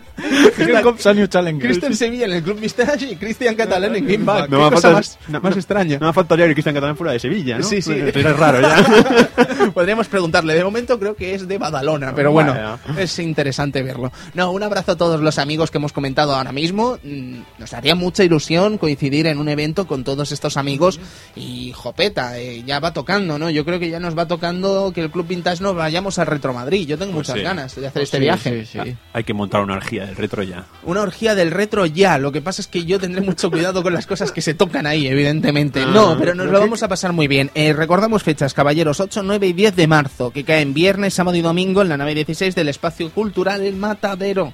Retro Madrid, dedicado este año sobre todo al 30 aniversario del MSX. Como no podía ser de otra manera, estamos de aniversario con este MSX y el 30 aniversario pues le toca celebrarlo en este Retro Madrid 2013. Sin más amigos, eh, con este programa yo creo que nos toca despedirnos y vernos la semana que viene. Emplazaros a los amigos vintagers y amigas vintagers para la semana que viene. Amigo Cristian Sevilla. Bueno, pues buenas noches a todos y yo solo recordar que el hecho de que había un tío en el Warcraft que fumaba con la escafandra puesta. Eso está maravilloso. En, Star- en el. StarCraft, ¿no? En el StarCraft, Sí, eso, perdón, en el eso, StarCraft. eso es un submarino, lo le llamamos por aquí. Amigo Edu Polonio. Buenas noches y disfrutar del StarCraft. Eh, señores, eh, amigas y señoras, eh, nos vemos eso en una semana. Servidor de ustedes, Tony Piedrabuena, se, se despide también. Eh, volviendo a disculparse, yo lo siento mucho, me sabe muy mal esto que ha pasado estas últimas tres semanas, pero ya os digo, es que somos humanos y son cosas que pasan. Circunstancias que nos obligan, otra vez circunstancias, nos obligan a quizás no hacer el programa y que lo sentimos mucho, pero que estoy deseando que se normalice otra vez el asunto y volver la semana que viene aquí a los micros sin ningún tipo de problema dentro de dos semanas que no pase nada y volver otra vez, porque esto ha sido casi un mal de ojo, ¿eh? ha sido terrible. Pero sinceramente hemos vuelto con fuerza. ¿eh?